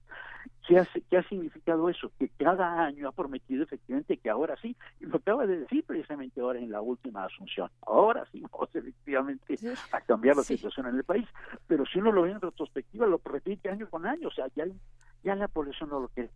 ¿no? Entonces, yo sí creo que en este momento el deterioro del régimen madurista es extraordinariamente fuerte. Pero no porque sea fuerte, no significa efectivamente que pueda responder todavía con el uso de las fuerzas de las fuerzas armadas en una una, una violencia con una brutalidad ante una población pues definitivamente con una capacidad de fuego mucho menor una capacidad, digamos, de, fuerza mucho menor.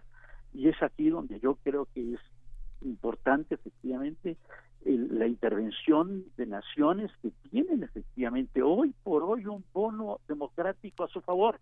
Ese es el caso evidente de Uruguay, históricamente, ¿no? Y hoy es el caso de López Obrador, que tiene un bono democrático inusitado, verdaderamente. ¿no? O sea, tiene una autoridad moral como no los tuvieron los regímenes anteriores. Yo no dudo efectivamente que este, el, el expresidente Peña Nieto se hubiera efectivamente puesto de acuerdo con el Grupo de Lima, ya lo, ya lo había hecho efectivamente, no sobre todo a través del canciller Videgaray, pero política hoy es distinta y el Obrador tiene otra autoridad moral, por lo tanto puede efectivamente intervenir, ser una voz decisiva, o por lo menos muy importante en este momento crucial. A ver, justo ayer estábamos compartiendo este 90% de aprobación que recibe Andrés Manuel López Obrador en nuestro país, como esta cifra apabullante, sin duda. Eh, hay muchos comentarios, por supuesto, los que están haciendo comunidad con nosotros.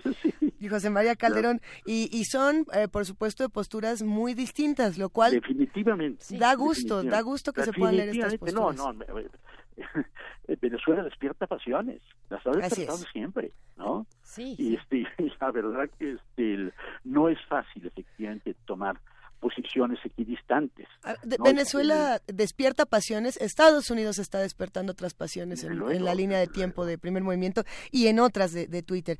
Eh, Mark Heaven nos escribe y dice, el petróleo siempre llama la, entre comillas, democracia de Estados Unidos. Exactamente. Eh, me gustaría quizá preguntar qué escenarios, porque esto por supuesto esta, esta es una invitación a un escenario catastrófico, la que nos pone Margeven por un lado. Hay muchos escenarios que se pueden discutir y a pesar de que aquí nadie es mago o adivino, podemos plantear a lo mejor algunas de las situaciones y, de las realidades posibles que podría enfrentar Venezuela en los próximos días, en las próximas semanas. Eh, ¿Como cuál? Podríamos, eh, así muy rápidamente, muy rápidamente, y la verdad de las cosas, las cosas están fluyendo con una enorme rapidez, cada hora las cosas van cambiando. Así lo que uno puede visualizar de manera inmediata, primero, que haya efectivamente una, se está, se está convocando una próxima manifestación el día primero de febrero, ¿no? Y yo excluyo que el régimen se proponga efectivamente encarcelar a Guaidó, lo excluyo, ¿no? Lo que pienso efectivamente es que puede aumentar efectivamente las presiones sociales efectivamente sobre la población, ¿no? Y en términos no precisamente pacíficos, o sea que yo creo que puede haber efectivamente una acentuación inmediata de la violencia, ¿no? Y de esta violencia que ya vimos efectivamente en las manifestaciones anteriores, primera. Segunda, me parece importantísima la, el hecho de que las fuerzas políticas internacionales, sobre todo las que están buscando salidas distintas, se muevan con gran rapidez. No pueden esperar que los tiempos corran eh, eh, eh, pidiendo pasar las aguas del río, ¿no? Hay que moverse definitivamente, ¿no? Y, y, manifestar propiamente cuáles son los, las alternativas, los proyectos que se tienen. Tercero, una situación que me parece sumamente peligrosa es una eventual intervención, incluso militar, ¿no? De una fuerza conjunta representada por Estados Unidos, Colombia y Brasil. No la excluiría, ¿no? Tienen todas las posibilidades, incluso territoriales, para alcanzar rápidamente, efectivamente, el espacio territorial de Venezuela, ¿no? Este, el otro elemento que me parece también que puede estar presente es la intervención, la participación efectivamente de los eh, de las grandes potencias mundiales de manera muy definitiva. En este momento Rusia y China no desde hace tiempo el mundo está efectivamente en condiciones eh, prácticamente de estar paraditos sobre la punta de un alfiler, ¿no? La política económica, este, el proteccionismo mm, de Trump en contra de China, etcétera, ¿no? Este, la política en contra, efectivamente, también contra la potencia bélica por excelencia, que hoy por hoy es también este, Rusia, pues pone, les da voz, porque además son países que se han comprometido también con, con, este, con Venezuela. ¿No? Y tienen intereses muy fuertes en Venezuela. Hay inversiones fortísimas tanto de uno como de otro, efectivamente, en el petróleo, claro, venezolano. Por lo tanto, no creo que se vayan a quedar efectivamente con los brazos cruzados. Claro. Por eso digo que es, los escenarios son en este momento más favorables, efectivamente, a salidas violentas a, a, dramáticas que propiamente a soluciones pacíficas o por lo menos políticas que aun cuando lleven cierto tiempo puedan efectivamente dar resultados inmediatos. No nos olvidemos que ya hubo intentos de mediación, los intentos de mediación fracasaron en gran medida, por la marrullería de, de, Maduro, pero también por la incapacidad de los otros, ¿no? y la poca decisión política que al final de cuentas manifestaron. Entonces, pues eh, un nuevo intento en ese sentido tendría que ser mucho más vigoroso definitivamente para encontrar salidas efectivamente a la situación de conflicto interno que vive hoy ese país. Pues sí, caminando sobre la cuerda, sobre una cuerda eh, floja, pero con mucha tensión de, de, muchísimos lados. Hay que ver, eh, eh, yo rescato también la parte en la que mencionas a México, esta postura que para algunos ha parecido tibia, ¿no? A mí me parece que, es, que, que, le puede dar un juego político importante al ponerse en una postura neutral, ¿no? A diferencia del Grupo de Lima y a diferencia de Cuba y, y Bolivia Bolivia, pues México podría ser ahí un, juego interesante y tal vez legítimo para poder entrar eventualmente, tal vez dentro de uno de estos escenarios, a una posible pues eh, pues convocatoria de arreglar la situación desde desde afuera o con ayuda externa, ¿no?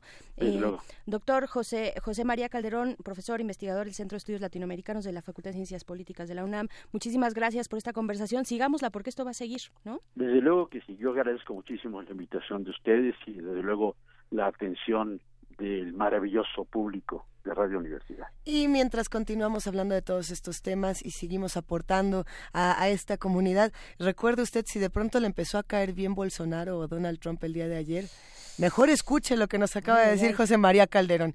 Y bueno, eh, con eso nos vamos a un poco de música. ¿Qué será que escuchamos, querida Berenice? Vamos a escuchar LCD Sound System, Dad.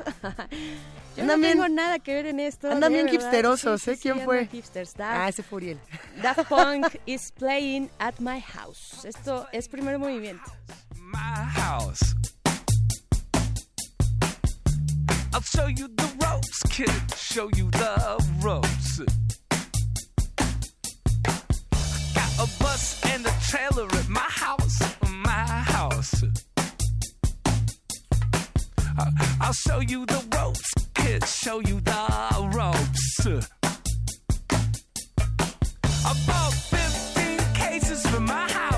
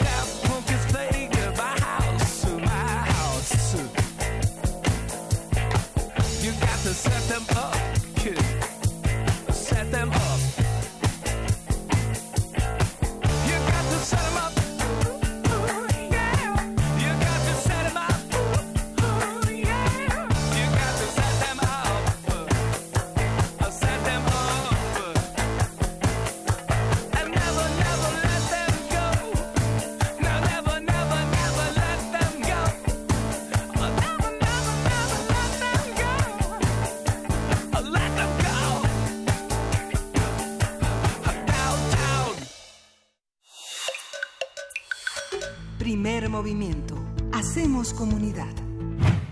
Nos damos un breve momento para leer los comentarios de los que están haciendo comunidad con nosotros, querida Berenice Camacho. A ver, vamos a ver qué Vamos a tanto ver nos qué hay, comentan. qué hay por ahí en Twitter y en Facebook también. A ver, de entrada Eh, Pablo Extinto dice, ¡Uh! LCD Sound System. También el Zarco nos dice que se arme la reta del Forza con esa rolototototot.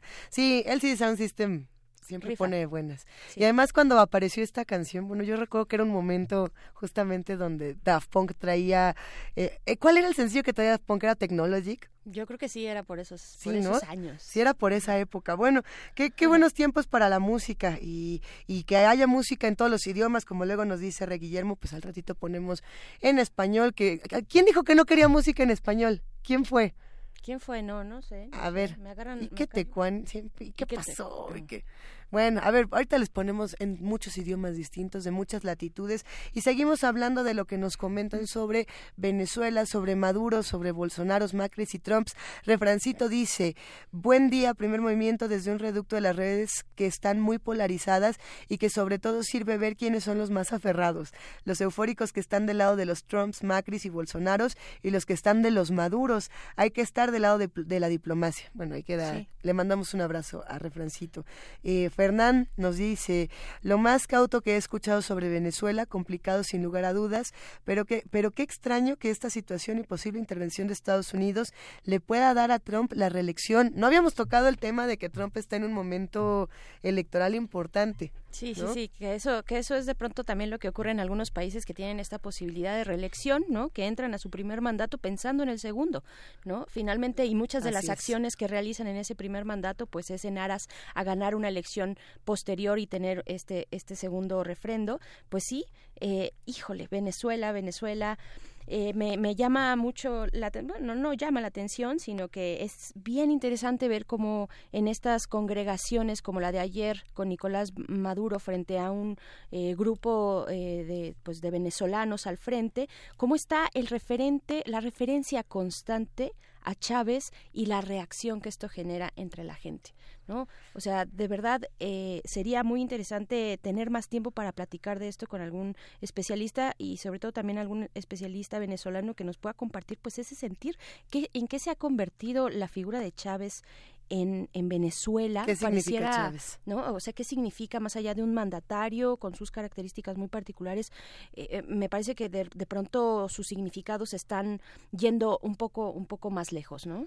Justo, a ver, vamos a compartir un poco más de mensajes, querida Berenice. Por aquí nos dice Abel Arevalo. Bueno, a ver, antes nos dice Rosario Martínez, ya lo dijo Benito Juárez, el respeto al derecho ajeno es la paz. Eh, Abel Arevalo nos dice, ¿se imaginan que en otros países hubieran apoyado a Andrés Manuel López Obrador en el 2006, cuando se autoproclamó presidente de México? Maduro, aunque es pésimo, se tiene que, eh, se tiene que reconocer su mandato, que ojalá termine pronto. Eso es lo que nos dice Abel. Y Diablo Gato nos mandó unas imágenes. Yo creo que también está interesante esa, esa reflexión. Dice, muchos no entienden eso de los bloqueos económicos y comerciales por parte de los Estados Unidos. La respuesta de Washington puede llevar a Venezuela a una situación peor y tener en pretexto una invasión armada para restaurar, entre comillas, la democracia. Ya hemos visto los resultados y nos manda imágenes de Irak, por ejemplo, de lo que pasó con la guerra de Irak en esta supuesta democracia que muchos decían, bueno, pues qué democracia ni qué nada es petróleo. Eh, petróleo, el tema de Libia también. Eh, sí, y, y muchas imágenes. Es, es impresionante también. Sí, yo creo que en eso, en eso coincidimos. Eh, que, que efectivamente, pues detrás de cuando, cuando aparece el nombre de Estados Unidos en algunas democracias en desarrollo, digamos países emergentes o cosas por el estilo, o en conflictos puntuales como en el de ahora en Venezuela, sí hay detrás una lectura siempre de recursos, de recursos de la tierra, de recursos de gas, de recursos en este caso de petróleo, ¿no? De recursos estratégicos, geopolíticamente hablando, no sé, siempre está ese, ese matiz, matiz, por decirlo suavecito, ¿no? Ese impulso de, de ganar estratégicamente y ahora y ahora también con, con pues eh, sumándose a la conversación pues el gobierno de Rusia y el gobierno de China, ¿no? Que vaya, no Ah. necesitan pretextos, no necesitan pretextos para para generar con- confrontación en- entre estos bloques eh, internacionales. ¿no? Que bueno, ahí el tema de Estados Unidos-China ya es algo que hemos estado discutiendo por lo menos toda esta semana de una manera constante. Eh, me va a encantar, yo creo que nos va a encantar, querida Berenice, a todos los que hacemos comunidad, escuchar la opinión del doctor Alberto Betancourt, que venturosamente hoy estará con sus mundos posibles para que los jueves se vuelvan jueves. Eh, y bueno, que nos diga qué le parece, porque él, eh, Betancourt tiene una opinión muy particular de China, muy particular de Rusia, muy particular de Venezuela, eh, y hay que ver para dónde va. ¿no? Yo creo que vamos entre todos construyendo el conocimiento, haciendo comunidad y armando el disenso también, que es muy válido. Claro. Eh, para todos ustedes que están de este lado, una historia de bolsillo de Radio UNAM, les compartimos Eclipse de Monterroso. Historias de bolsillo diminutos relatos sobre fenómenos astronómicos.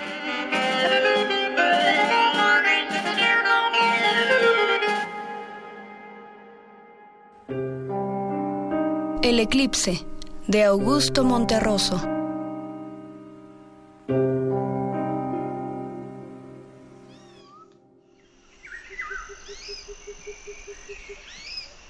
Cuando Fray Bartolomé Arrasol se sintió perdido, aceptó que ya nada podría salvarlo. La selva poderosa de Guatemala lo había apresado. Implacable y definitiva. Ante su ignorancia topográfica, se sentó con tranquilidad a esperar la muerte. Quiso morir allí sin ninguna esperanza. Aislado, con el pensamiento fijo en la España distante, particularmente en el convento de los Abrojos, donde Carlos V condescendiera una vez a bajar de su eminencia para decirle que confiaba en el celo religioso de su labor redentora.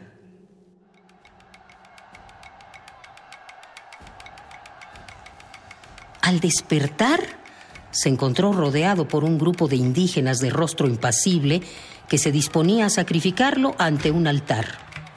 Un altar que a Bartolomé le pareció como el hecho en que descansaría al fin de sus temores, de su destino, de sí mismo.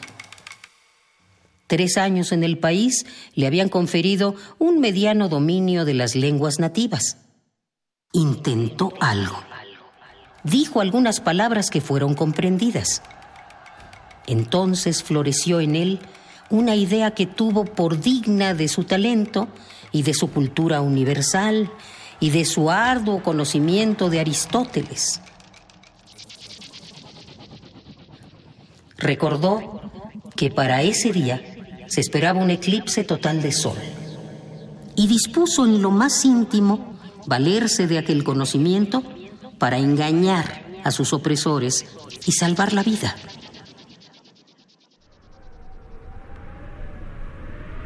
Si me matáis, les dijo, puedo hacer que el sol se oscurezca en su altura. Los indígenas lo miraron fijamente y Bartolomé sorprendió la incredulidad en sus ojos.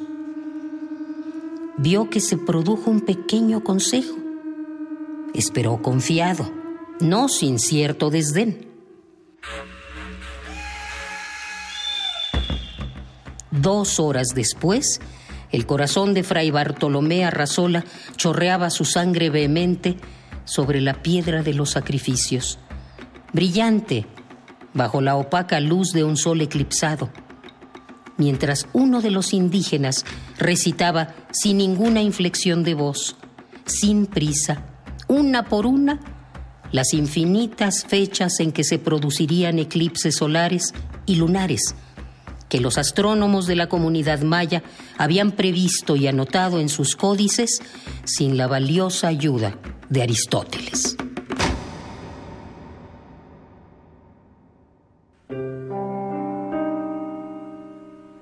Eclipse de Augusto Monterroso.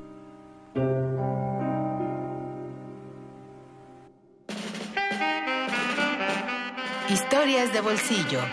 Diminutos relatos sobre fenómenos astronómicos.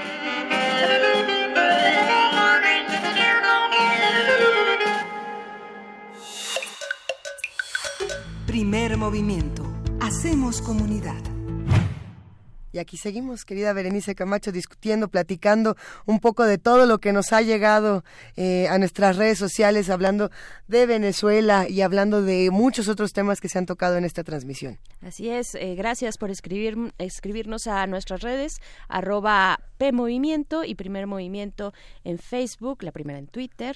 Y pues sí, levanta, levanta siempre pasiones hablar de Venezuela. Yo creo que hay una cercanía, además, una empatía, digamos, eh, una cercanía emocional con, con, con, aquel país y pues bueno, también eh, un abrazo a los a los venezolanos que radican aquí, que radican en México y, y, que han tenido también que salir de, de, su país a buscar oportunidades. Qué complicado tomar partido cuando hay, cuando es el pueblo, el pueblo el que está eh, pues atravesando situaciones tan tan complicadas. Eh, desde las más la ausencia más básica de alimento no eh, es complicado poner, tomar un, partido, una postura política, ¿no? Ideológica, cuando de por medio pues hay, hay hambre y hay tanta necesidad. Continúan eh, los mensajes de este lado. Miguel Ángel Gemira nos dice Viva Venezuela Libre. Eh, y por otro lado, J. LGRBL, es un nombre complejo, dice también Nicaragua está en crisis, le despreocupa a Trump y al Grupo Lima porque tiene poco petróleo. Gracias por su trabajo, te agradecemos también. Eh, Pablo Extinto nos pregunta que cuál va a ser la película de este viernes para nuestro cineclub, pero mañana no tenemos cineclub, lo hacemos cada 15. Cada 15 días. Entonces mañana les contaremos qué película elegimos para todo esto.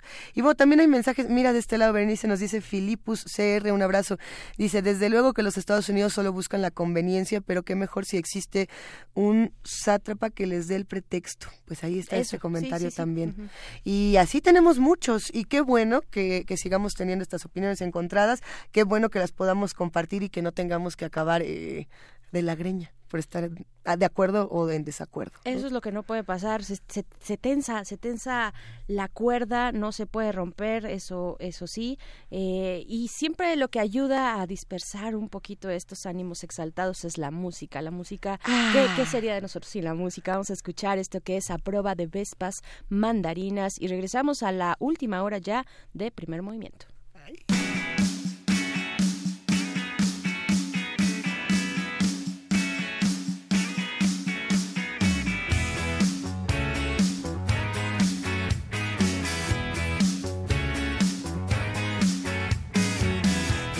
Bom, a gente pode gostar. Se não for, a gente pode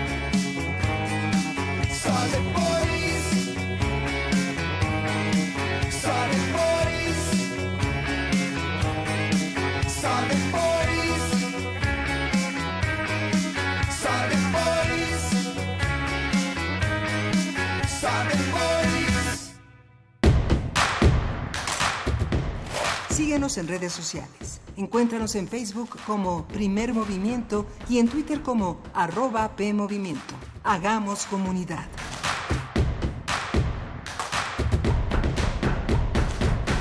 A bordo de la nave de la Resistencia existe una habitación que nunca se abre. Excepto la última hora del último día de la semana.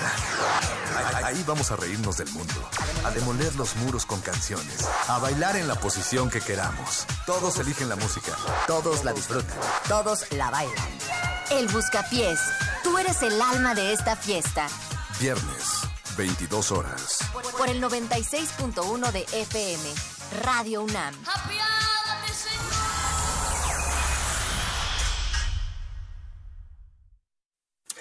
Somos Tu acervo. tu memoria, Tu identidad. tu patrimonio, Tu cultura. tu cine. Somos la Filmoteca UNAM. Para cinéfilos y público en general, preservamos y difundimos los materiales fílmicos de la memoria histórica del país. Tenemos laboratorios, banco de imagen, centro de documentación. Sala de exposiciones, tienda, librería y salas de cine. Visítanos en el Centro Cultural Universitario, el Cinematógrafo del Chopo y Casa del Lago. O accede desde tu computadora a nuestro cine en línea y museo virtual. Estamos en Facebook, Twitter e Instagram. Filmoteca UNAM. Reconocimiento UNESCO Memoria del Mundo 2017. Hola, mi nombre es Renata y después de mucho tiempo, hoy regresé al lugar donde nací. Aquí aprendí a andar en bicicleta. Aquí pasaba las tardes después de la escuela. ¡Ay, Bruno! Ay, mi secundaria, el mercado, mi colonia. Estoy muy feliz de regresar. Y porque mi país me importa, ya actualicé mi domicilio y mi credencial para votar. Tú también notifica al INE cualquier cambio en tus datos y participa en las decisiones de tu localidad. INE. El antiguo Colegio de San Ildefonso invita a la exposición Nacimiento, Miradas en el Tiempo. Reúne más de mil figuras de barro elaboradas por el artesano veracruzano Felipe Nieva en la primera mitad del siglo XX. Las piezas son personajes bíblicos como Adán, Eva, José, María, Jesús, San José pidiendo posada, el nacimiento del niño Jesús y los Reyes Magos. Nacimiento, Miradas en el Tiempo se puede visitar en el antiguo Colegio de San Ildefonso, centro histórico de la Ciudad de México.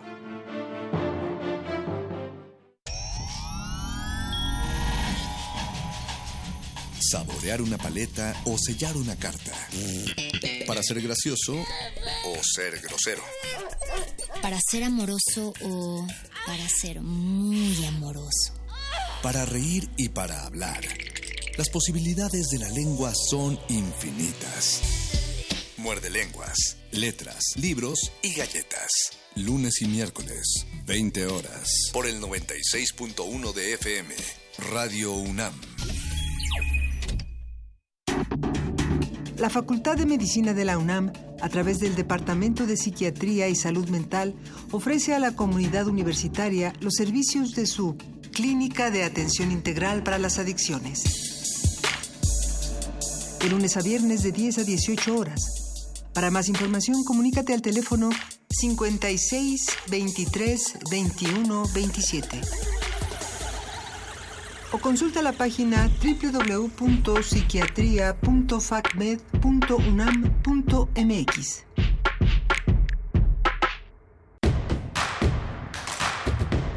Encuentra la música de primer movimiento día a día en el Spotify de Radio UNAM y agréganos a tus favoritos.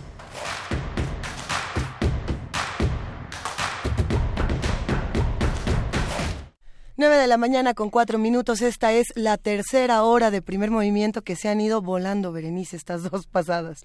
Se nos han ido volando contra todo pronóstico, pero sí, sí, se ha ido, pues cómo no, con estos temas híjole, que nos mueven tanto y seguimos, seguiremos, porque ya está cerca, ya, ya, se está, ya está fuera de esta cabina el doctor Alberto Betancourt para hablarnos de, de, estos temas y de otros. Queremos, por supuesto, saber su opinión, como ya lo, ya lo mencionabas, eh, su opinión sobre, sobre Venezuela, sobre Colombia, qué, qué papel está jugando Colombia, que tiene su propio eh, desastre interno, ¿no? También. Así es. Con, esta, con, con este atentado del jueves pasado que, que, que cimbró que nos cimbró a muchos y por supuesto evidentemente a los colombianos con ese pasado de violencia que tienen eh, pues sí las cosas se ponen complicadas y también en nuestras redes sociales pues se están hablando eh, bastante a favor, en contra, eh, sobre también la postura mexicana. Pues, ¿cómo lo ven? ¿Cómo lo ven? Estamos en arroba P Movimiento, en diagonal Primer Movimiento UNAM, y tenemos teléfono para escucharnos, que es el 55 36 43 30, 50, ¿sí? 50 43 36 43 39. Y ahí va yo a decir uno que no es como... A ver, eh, muchas otras noticias, lo decíamos a las 7 de la mañana, también se, se quedaron un poco de lado con este gran eh, shock que de pronto el mundo recibe con las noticias de Venezuela. Eh, hablábamos de lo que ocurría en nuestro país, de esta noticia que también nos ha dejado a todos con muchas preguntas, boquiabiertos, que era el tema del juicio del Chapo, lo que, lo que se dijo sobre Emma Coronel, lo que se dijo sobre Javier Valdés, un tema muy delicado donde Damaso López, mejor conocido como el licenciado, aseguró que fueron los hijos del Chapo Guzmán los que ordenaron el asesinato del periodista Javier Valdés en 2017. Creo que ese es otro tema que habrá que darle seguimiento y, y, ver qué es lo que está pasando de ese lado y ver cuántos días llevamos sin que se resuelvan eh, estos crímenes contra los periodistas en nuestro país, eh, este silencio de tantas voces fundamentales, ¿no? Miroslava Bridge, por ejemplo. Javier Valdés y muchos otros que, que siguen, ¿no? Es, es muy complicado ver Sí, ya, ya han pasado meses desde ese momento trágico en el que eh, asesinaron a nuestro compañero eh, Javier Valdés. De pronto sí queremos como una inmediatez en la justicia. Eh, que, que, que, que, no necesariamente pues es, es, lo ideal porque la justicia lleva sus propios procesos y hay que respetar debidos procesos eh, judiciales eh, no pero pero pero ya ya llevamos bastante tiempo y lo que está lo que está revelando el, estas audiencias de juicio oral de Joaquín Guzmán Loera, lo que está revelando del gobierno mexicano, ¿no? Este este correlato, esta historia que tenemos relacionada, ¿no? Con lo que ocurre allá en Estados Unidos, en Nueva York, en la Corte de Nueva York y lo que lo que se está diciendo de los gobiernos pasados eh, recientes en México, pues sí es algo que por supuesto nos hace levantar las cejas y decir, bueno, a ver dónde está dónde está la investigación, ¿no? Este, más allá de que queramos inmediates, bueno, sí eh, va corriendo la investi investigación por las vías eh, suficientes, por decirlo menos, o, o, qué o qué está pasando, ¿no? Porque en México ha pasado mucho tiempo ya desde ese desde ese momento. Así es, ¿no? Así es y bueno con desde eso... ese y muchos otros. Vaya, la cuenta es interminable y dolorosísima de asesinatos a compañeros periodistas. ¿no? Con ese conteo doloroso de, de asesinatos, de desaparecidas y de injusticias que siguen ocurriendo en nuestro país todos los días, nos vamos a la poesía necesaria para abrazarnos un poquito. Primer movimiento. Hacemos comunidad. Es hora de poesía necesaria. Y el día de hoy en Poesía Necesaria nos vamos a una voz eh, británica que además siempre nos ha dado, eh, es que es británica y también es estadounidense, ¿no? Es W. H. Sí. Auden.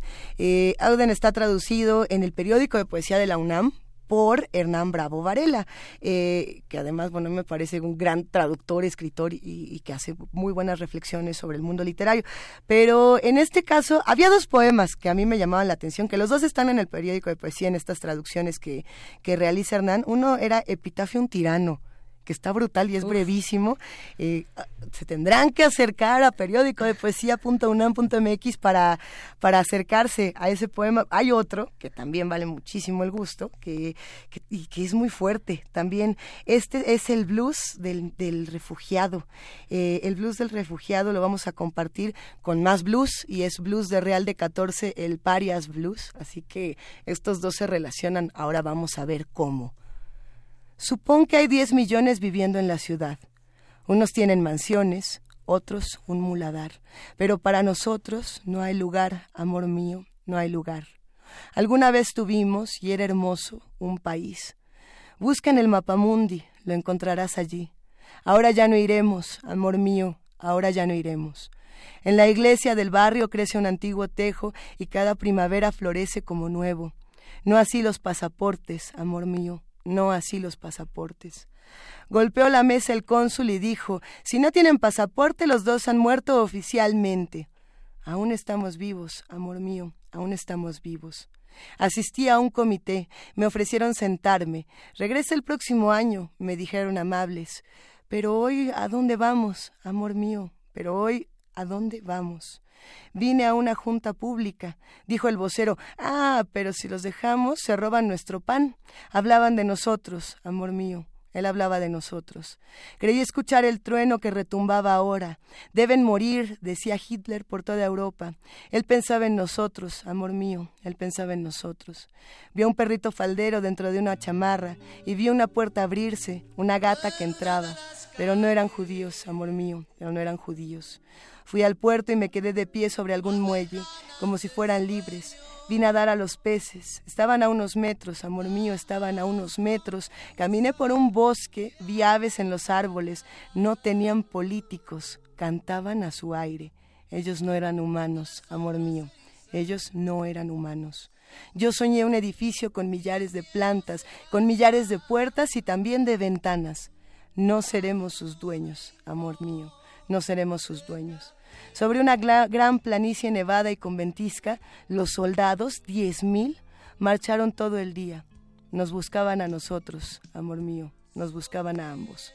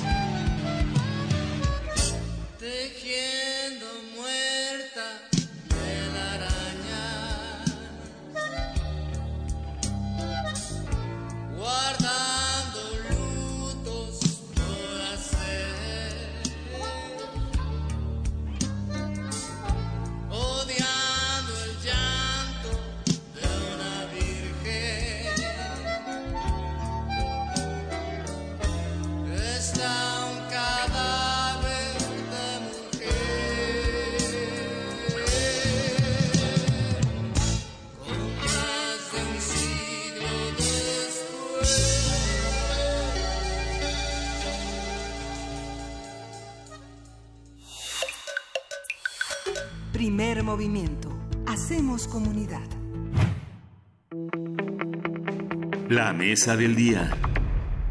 Los jueves se vuelven jueves cuando aparecen en esta cabina, cuando se manifiestan los mundos posibles del doctor Alberto Betancourt, profesor de la Facultad de Filosofía y Letras de la UNAM y coordinador del Observatorio de G20 de la mismísima facultad. ¿Cómo estás, querido Alberto Betancourt, familia de este espacio? Querida Luisa, muy buenos días. Berenice, ¿cómo están? ¿Qué tal? Bien. Un abrazo con mucho cariño para todos nuestros amigos del auditorio. Eh, tenemos eh, muchísimas preguntas, muchísimos comentarios y ni siquiera has empezado, Alberto. ¿Qué, qué va- ¿De qué vamos a hablar el día de hoy? Cuéntanoslo todo. Pues miren, estamos en un momento de esperanza, por un lado. Por otro lado, obviamente, pues eh, en una atmósfera de tristeza por lo que ocurrió Así en es. Hidalgo. Y pues de mucha preocupación por lo que está ocurriendo en Venezuela, en donde existe una situación política complicada, sin lugar a dudas, pero donde estamos presenciando lamentablemente un acto intervencionista del gobierno de los Estados Unidos en la región, secundado por Colombia, que han pues eh, que están tratando de intervenir y tener injerencia en la vida política de ese país y pues en ese contexto yo realmente creo que es eh, digno de sentirnos muy orgullosos la postura que ha adoptado el gobierno mexicano de respeto a la autodeterminación de los pueblos y de búsqueda de la paz.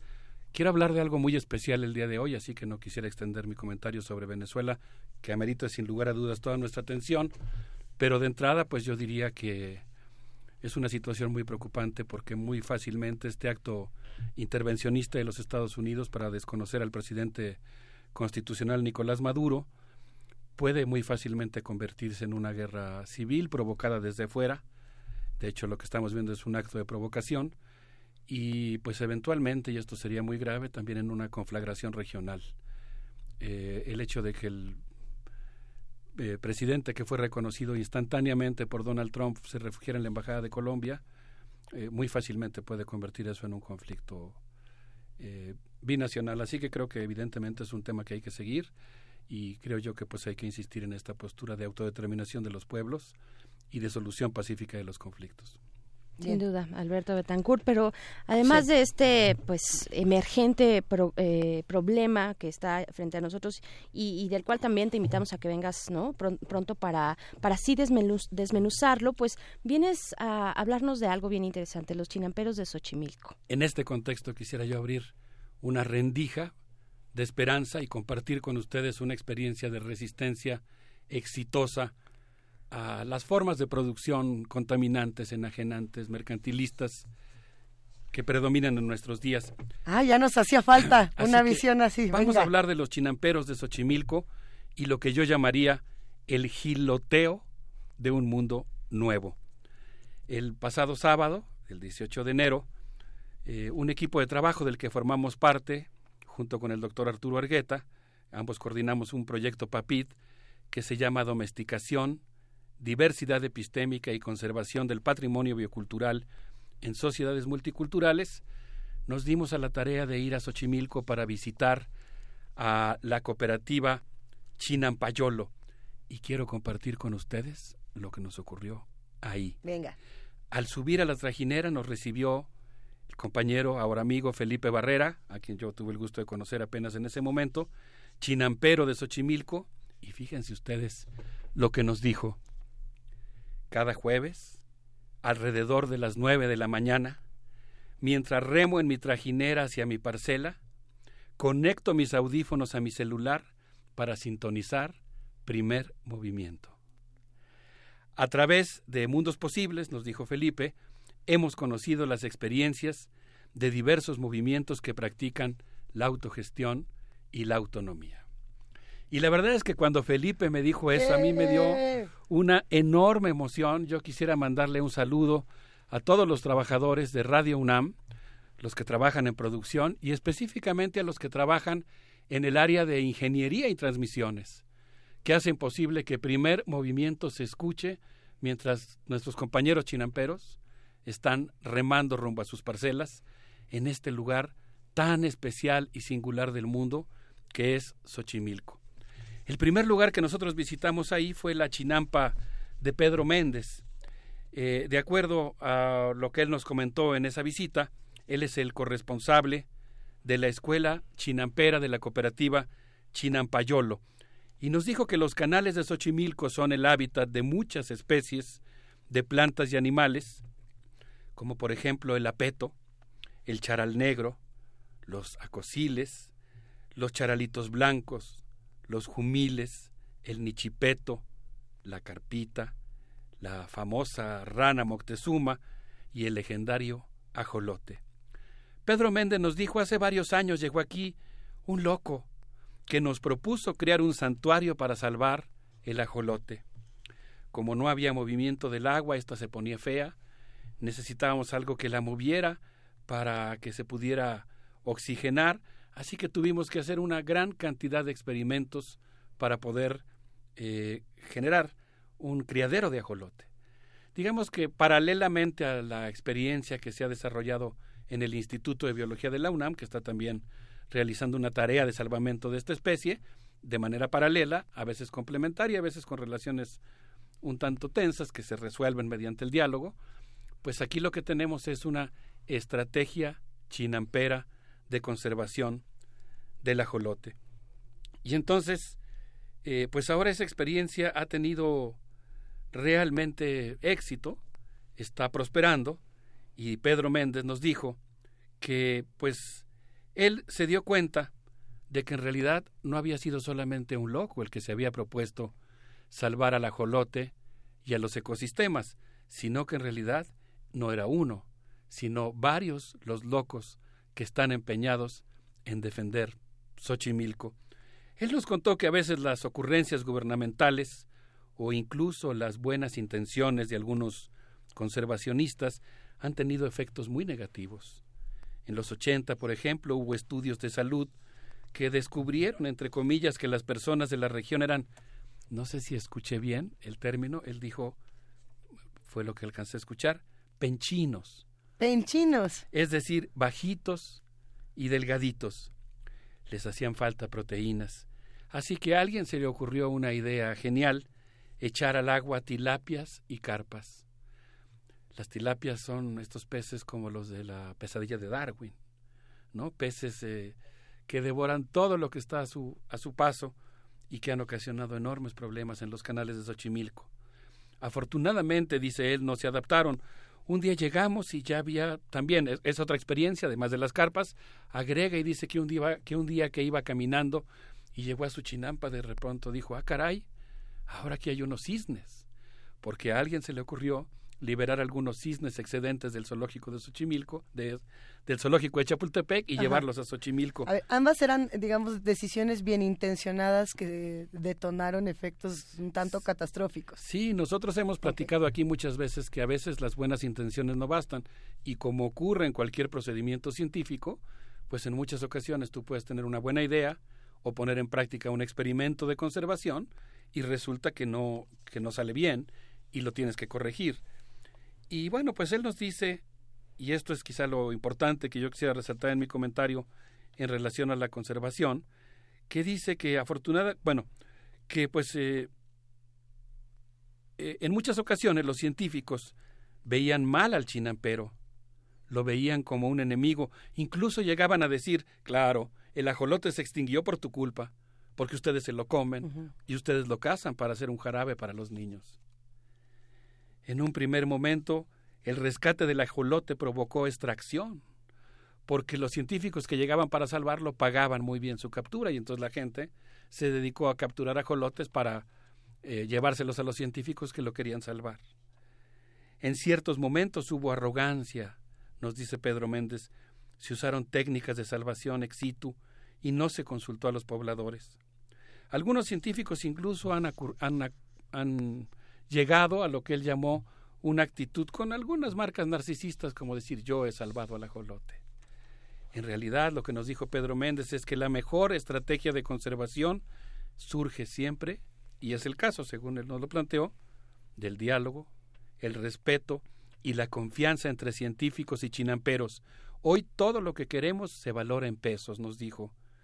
Ya no vivimos en comunión con la tierra, ahora queremos explotarla. Yo me quedé pensando cuando salimos de su chinampa y nos subimos a nuestra trajinera que en realidad nosotros mismos, la delegación que fue con nosotros a conocer esta experiencia, podríamos decir que formábamos parte de lo que podríamos llamar la trajinera de los locos. Es decir, la trajinera de los que piensan que es posible construir un mundo mejor. Y nos fuimos a otra chinampa, nos fuimos, eh, a- bueno, perdón, todavía ahí estuvimos platicando con Pedro y con Antonio Méndez y ellos nos dijeron que es necesario rescatar la cocina tradicional chinampera. Xochimilco, que sigue abasteciendo a la Ciudad de México con decenas de toneladas diarias de verduras. En temporada navideña, por ejemplo, los surte de los exquisitos romeritos de los que todos disfrutamos. Ahí los vimos sembrados en la chinampa. Para uno que es urbano, a pesar de que uno tiene como vocación profesional documentar el trabajo campesino y la conservación basada en conocimientos indígenas, pues por lo menos en mi caso sí no identifico tanto como quisiera las verduras, las plantas que están sembradas. Me dio mucha emoción eh, ver a los romeritos ahí sembrados. y nos dijo, eh, creo que Pedro, todavía Pedro Méndez, porque también estuvimos conversando con, con su hermano, con Antonio, pero nos dijo que ahora se siembran lo que él llamó hierbas raras, verduras gourmet, chalote, cale, alcachofas especiales. Y él, pues lo que nos planteó es que se debe buscar una estrategia de, de conservación que combine lo endógeno con lo exógeno, porque por cierto Xochimilco tiene esa virtud, esa capacidad para también adaptar cultivos que llegan de fuera y que pueden o que tienen que modificarse ligeramente para poder adaptarse a las condiciones de este remanente del paisaje lacustre que durante milenios eh, se vivió en lo que hoy es la Ciudad de México y que asombró tanto a los españoles cuando llegaron en el siglo XVI. Eh, ambos chinamperos, Pedro y Antonio, nos dijeron que hay que ser autosuficientes en semilla. Por eso dijeron, la cooperativa Chimpayolo es miembro de la Organización Internacional Guardianes de las Semillas. De acuerdo a Antonio Méndez, que nos enseñó ahí eh, un coscomate, ¿no? En el que tienen guardados los elotes. Yo ahora ya aprendí a ver esas cosas que, pues uno las ve ahí con, siempre, ¿no? Con maderas desvencijadas, Ajá. con elotes tirados en el piso. Uno, pues no sé, los ve como una cosa, siempre con veneración, pero también como algo que no si no te pones abusado no te das cuenta que es todo un prodigio tecnológico. Y él nos dijo que acostumbran seleccionar la parte media de los de los de los del elote porque es el que tiene mayor riqueza genética. Y dice que hubo un tiempo en que llegaban los funcionarios de Corena y decían, ay, mira, son pobres, viven en casas de madera. Y era una muestra de arrogancia porque no se daban cuenta que la madera es el mejor material para construir en un terreno cenagoso. Ellos nos traían semillas híbridas y acostumbraban decir, si es Bayer, es bueno, Mm, como rezaba la propaganda comercial.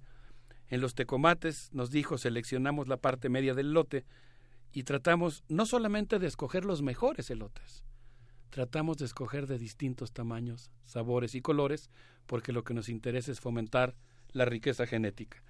Después estuvimos hablando con, Ferri- con Felipe Barrera, eh, quien nos había recibido, quien, eh, insisto en que nos eh, comentó el honor de que somos escuchados en los canales de Xochimilco, y él nos dijo varias cosas, pero quisiera que lo escucháramos directamente sobre el orgullo y la felicidad que produce ser chinampero en el corazón de, la, ciu- de una de las ciudades más grandes del mundo. Venga. Anduve mucho tiempo fuera, regreso a Xochimilco, a, a mi chinampa, la chinampa de mi abuelo, y fue muy triste ver el, el estado en que estaba por un abuso de, de agroquímicos. Este, eso hizo que, pues, que se me partiera el corazón, ¿no? Y la empecé a volver a trabajar hasta recuperarla y, y pues actualmente pues se produce una buena cantidad de, de hortaliza de muy buena calidad que pues la alimentación es lo más importante es lo, lo que lo que nos forma no eres lo que comes y creo que somos somos unas unos chinamperos muy muy muy completos muy felices pero sobre todo seres humanos que, que nos alimentamos muy muy muy bien no sí ¿Qué significa ser chinampero? ser chinampero significa defender la vida, ese es un verdadero chinampero. Hace dos mil años es lo que hacían nuestros, nuestros abuelos. Tenían un entendimiento muy profundo de, de su entorno y eso les permitió este, que floreciera toda una cultura, que un imperio este, surgiera de, de aquí a partir de, de los alimentos. ¿Qué, qué explicaría entonces para ti la continuidad de dos mil años de historia de Chinampa? Si olvidamos nuestras raíces, si olvidamos de, de dónde provenimos, este, creo que esas culturas están destinadas a desaparecer. La cultura mexicana no tiene por qué desaparecer y vamos a hacer en comunidad que, que nunca desaparezca y que, que continúe otros dos mil, tres mil, cuatro mil años más. Ahí está el compromiso de, de nosotros en la actualidad. Excelente. Excelente. A ver, se quedan eh, muchas cosas para como para preguntarle, hay que traérnoslo a la, a la cabina de primer movimiento un día. Estaría muy bien, Sí. Luisa, cómo no, estábamos aquí platicando fuera del aire de la importancia que tiene la producción chinampera y cómo enclavada en el corazón de una ciudad como la nuestra, que ha cubierto su lago con una lápida de asfalto, está ahí un territorio tan mágico, tan importante, claro, con graves problemas, Así es. muy amenazado por la urbanización, con, con serios problemas obviamente, pero Sí. justamente para afrontar esa crisis está ahí una cooperativa, hay otras, pero hay, hay una cooperativa tan eh, importante que está esforzándose por lo que, como él dice, significa prorrogar la cultura mexicana. Yo creo que es algo muy interesante, Berenice. ¿cómo Por ves? supuesto, por supuesto. No dejar, como dice Miguel Ángel Quemain, de pronto al a quien le mandamos un, Un abrazo. Un, abrazo. Él está eh, ahí con su problema en la garganta, pronto estará con nosotros, pero él dice siempre no, no dejemos de ver lo, lo importante por lo emergente, ¿no? Algo más o menos así. Eh, de pronto la inmediatez nos lleva a estos temas eh, que, que se presentan de manera urgente, pero qué importante saber que hay estos esfuerzos de resistencia, ¿no? Como esta, esta colectiva eh, Chinampayolo, que les mandamos un, un abrazo. Sí, eh, justamente, ¿no? De, de, de ahí como partió, yo creo que uno de los cimientos de este programa, tal cual, ¿no? Eh, ¿Se acuerdan cuando empezábamos con primer movimiento y era lo de mientras todos rugen el puma ronronea? Era como partir de, de esa, ¿no? Ay, qué, qué tiempos, Berenice, qué tiempos, ¿no? Bueno, eh, a ver, Alberto, por aquí nos están mandando, que da muchísimo gusto también. eh, Santiago Guevara, eh, de inmediato que comencemos esta conversación, nos manda un artículo eh, recordando las enseñanzas de Eric Wolf y de Miguel León Portilla sobre las chinampas, los estudios antropológicos que hay alrededor de las chinampas. A ver si eh, le echamos una buena leída, a ver qué nos tienen que contar de ese lado, de cómo se ha vivido este recorrido histórico a través de las chinampas y bueno, pues también lo compartiremos en nuestras redes. Hay mucha gente, sí, sí. afortunadamente, empeñada en salvar Xochimilco. Mucha gente que tiene conciencia de la importancia de conservar su vocación agrícola.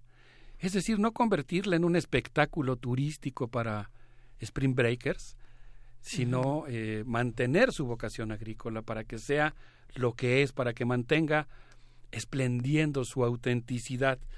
Entre una chinampa y otra nos subimos a nuestra trajinera y Felipe Barrera nos contó que, por ejemplo, durante una...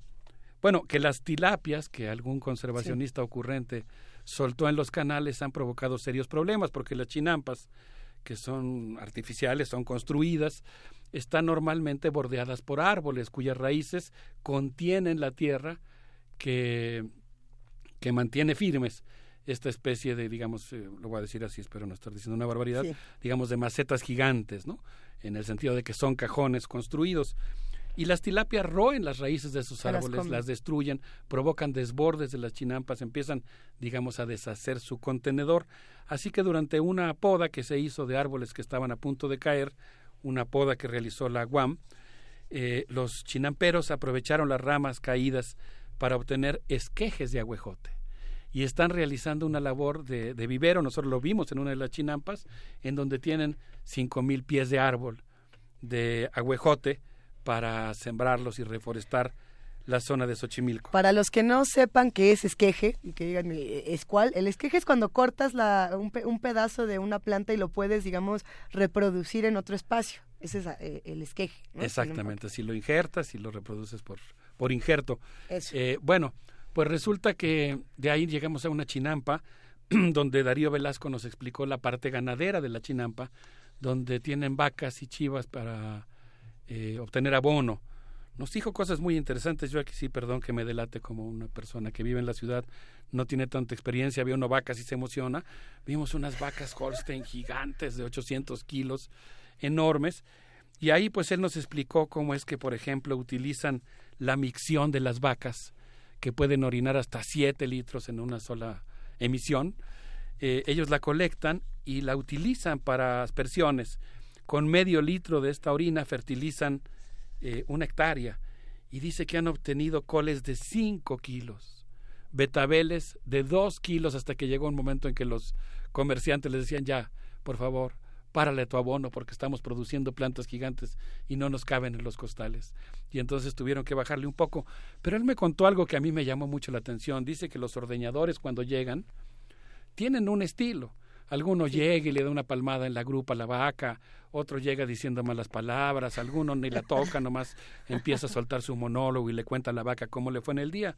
Pero me dijo que hay algunos que cuando van a ordeñar a la vaca escuchan rock.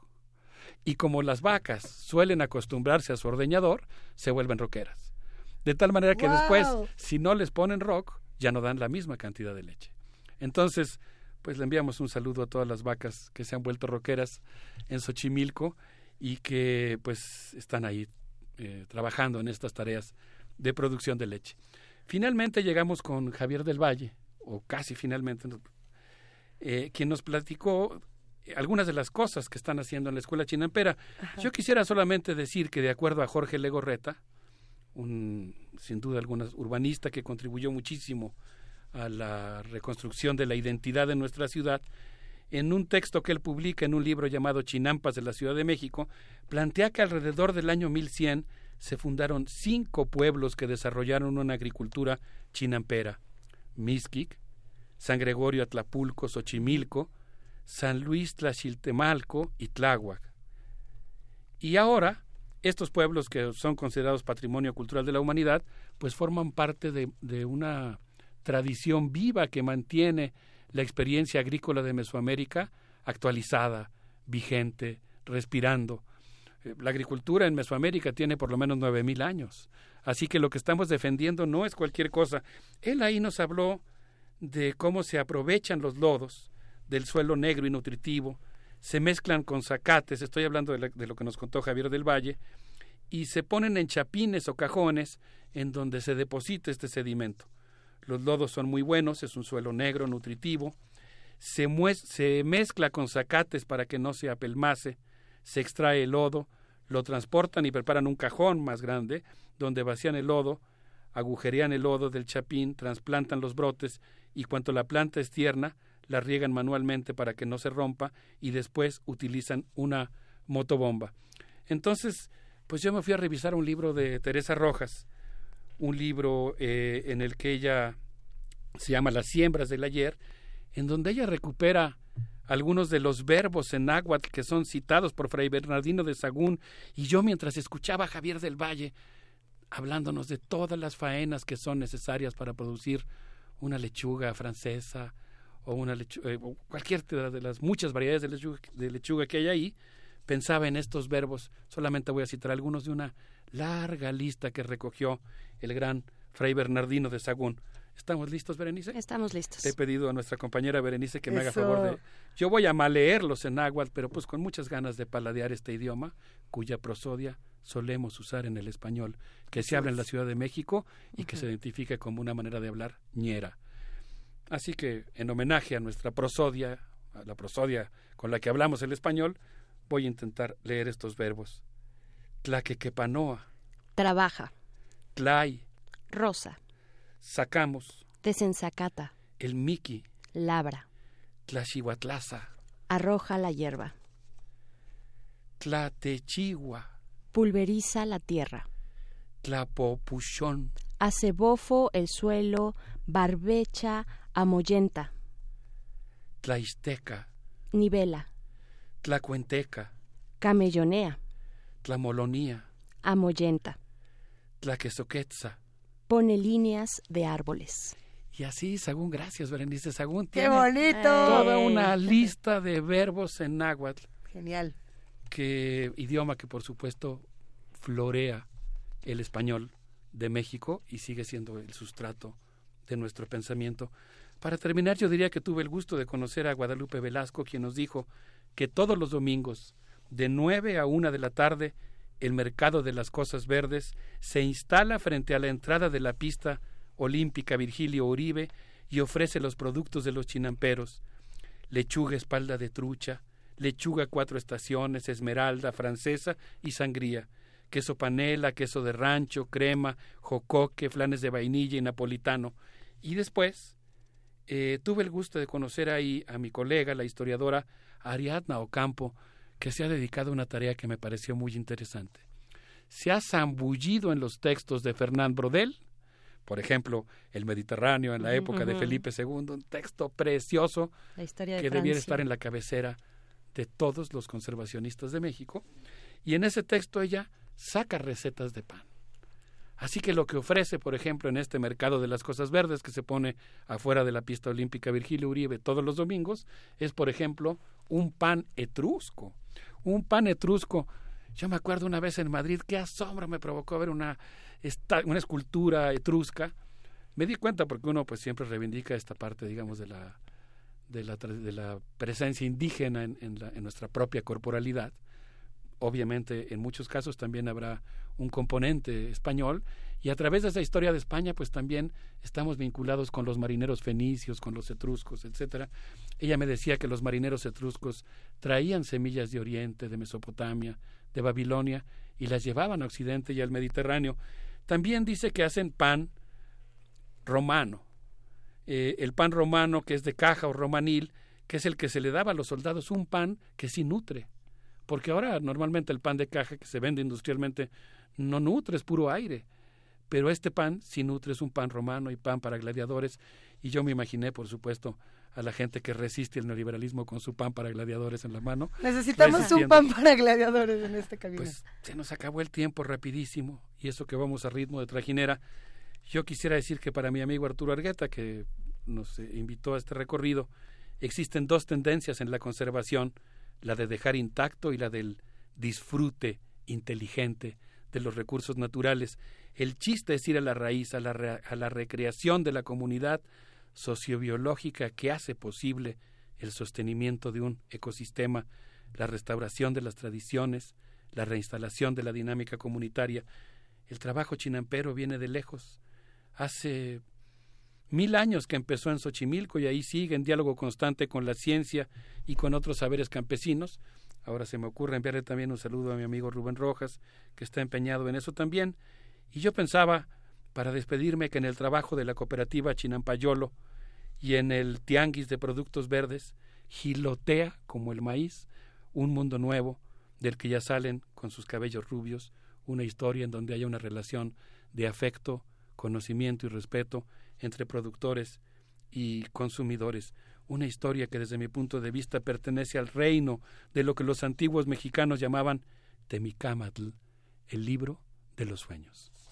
Ay, Alberto Betancourt, has dejado conmovidos a los que hacen comunidad con nosotros de este lado. Hay un montón de mensajes. Eh, por supuesto que en esta cabina ya, ya te queremos abrazar. No, no, no, no, ya qué más que decir, ya, Vámonos. vámonos, tú y yo y vamos a dejarlo aquí que siga porque qué, qué Qué barbaridad, bonito. qué bonito. Sí. A ver, nada más para compartirte algunos de los comentarios, porque aquí ya hay vacas rockeras, metaleras que escuchan música clásica. Eh, nos pregunta Elizabeth, ¿cuál es el libro de, el, el libro que todo conservacionista debe tener y de dónde es el pan? Esas son las dos preguntas. El libro que nos recomendabas. El libro que mencioné, bueno, mencioné un libro de Tere Rojas, como Las siembras del ayer. Eh, mencionaba un texto en el que participa Jorge Legorreta, él no lo coordina, que se llama Las chinampas de la Ciudad de México, pero el texto al que se refiere, ¿quién nos hizo? Elizabeth. Elizabeth, le mandamos un saludo, es el texto de Fernand Brodel, un historiador de la Escuela de los Anales, eh, que tiene un nombre que no, no da a entender de lo que habla, eh, el Mediterráneo en la época de Felipe II, pero es un libro eh, que tiene una parte muy amplia en relación a cómo el hombre interviene en los ecosistemas. ¿Se puede conseguir? De, de Se puede conseguir sencilla? muy se puede fácilmente. conseguir, se consigue en la UNAM. De hecho, yo he visto eh, algunos tomos en la librería de la UNAM que está ahí junto a Rectoría. Ahí Así es. está. Eh, hay una Hasta en edición del Fondo de digital, si Cultura no Económica. equivoco. Y también les recomiendo mucho que visiten la página de la cooperativa Chinampayolo. Creo que sería una muy buena opción. Y ellos me sugirieron la música con la que nos vamos a despedir, A ver. que es de los parientes de la playa eh, San Vicente, y se llama Las Delicias del Campo. Un abrazo para todos. Gracias, queridísimo Alberto Betancourt. Los jueves se vuelven jueves. Vámonos con la música.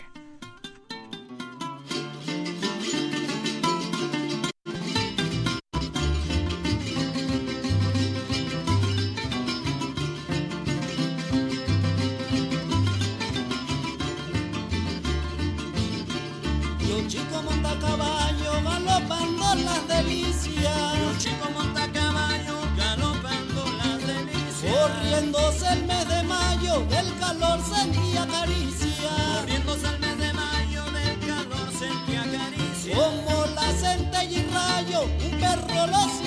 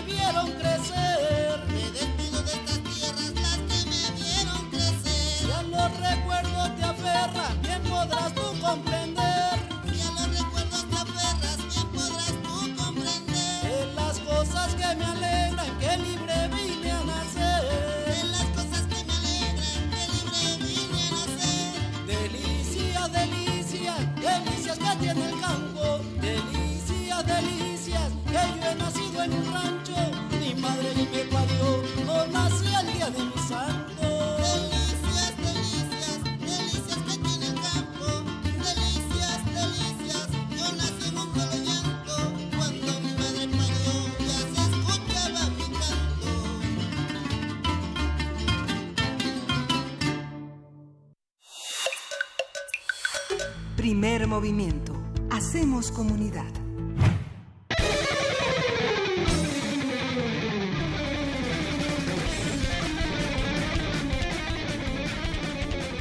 Ah, pero qué satisfactorio es escuchar de vuelta a la avispa metalera, así como las vacas metaleras que ya nos mandaron en Twitter. La, ah, ¿Cómo era? ¿Era avispanator? La avispa, eh, ajá, Avispan- avispanator. ya, ya no me acordaba. ¿Cómo estás, querida Vania Nuche? Buenos Hola días. a todos, muy bien, muchas gracias, muy buen día a todos.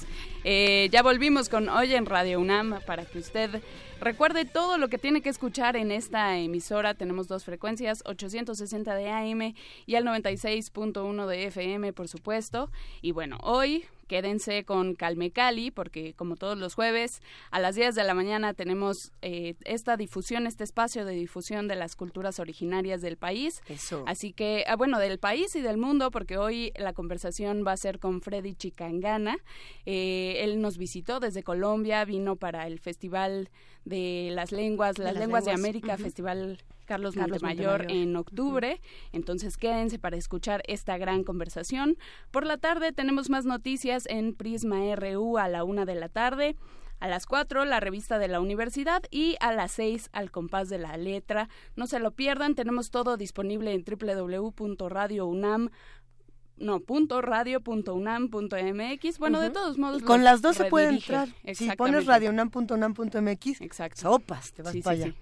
Y nuestro podcast también, por supuesto, disponible eh, a partir de las 3 de la tarde, más o menos. Eh, la tecnología no siempre es amiga, así que sean pacientes, por favor, si los publicamos, nada más que a veces se tarda un poquitito. ¿Es el Dalet? Es el Dalet. Siempre es el Dalet. manda en nuestras vidas. Recuerden que mañana es viernes de complacencias, así que por favor mándenos eh, sus peticiones a primermovimientounam.gmail.com. Leemos todas, las de Facebook, Ajá. las de Twitter, todas las leemos, pero pues hay poquito tiempo, no podemos complacerlos a todos al mismo tiempo. O Así sea que, por favor, aparte su lugar- Paciencia. Paciencia. Exacto, tome su turno, así como las salchichonerías. Tome su turno en primer movimiento unam.gmail.com. Por favor. Oye, Vania, ¿y si hay premios pendientes? ¿Cuándo, Eh, cómo pueden hacerle a los que quieren pasar por ellos? Eh, bueno, recuerden que siempre les damos una vigencia, eh, que son dos semanas, diez días, digamos.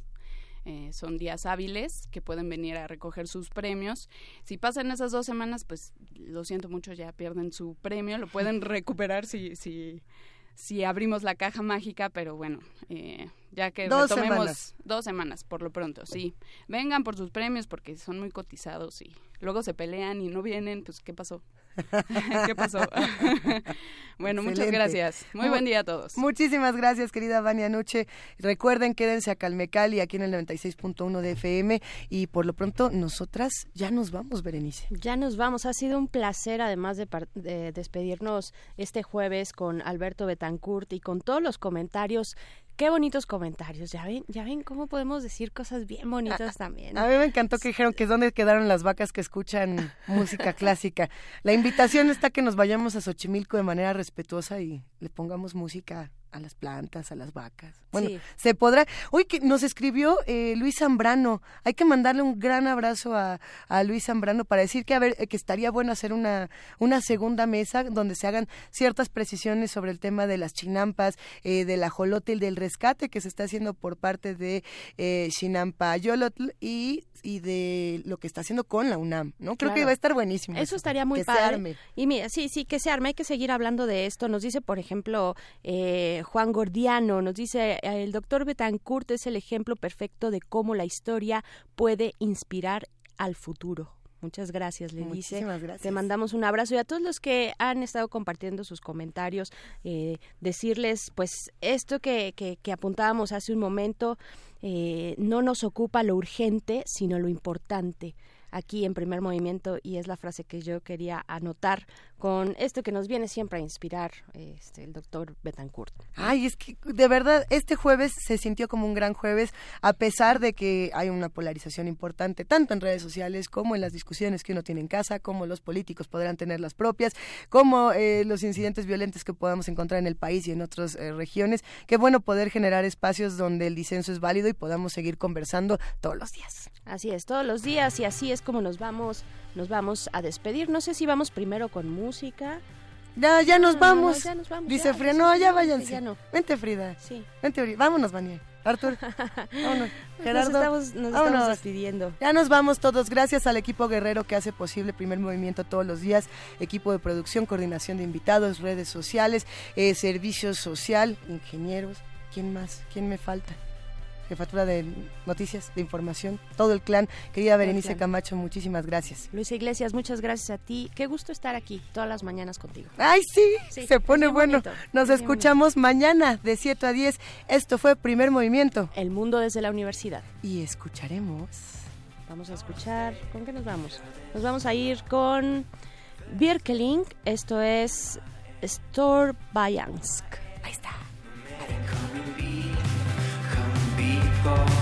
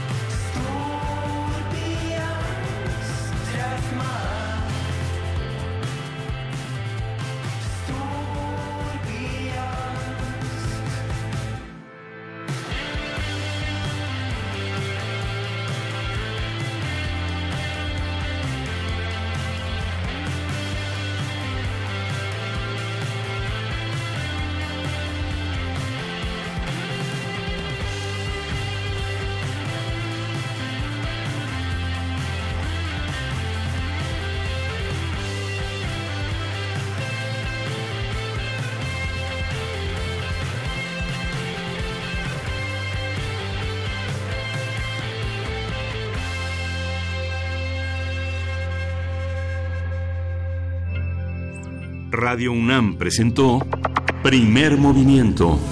El mundo desde la universidad.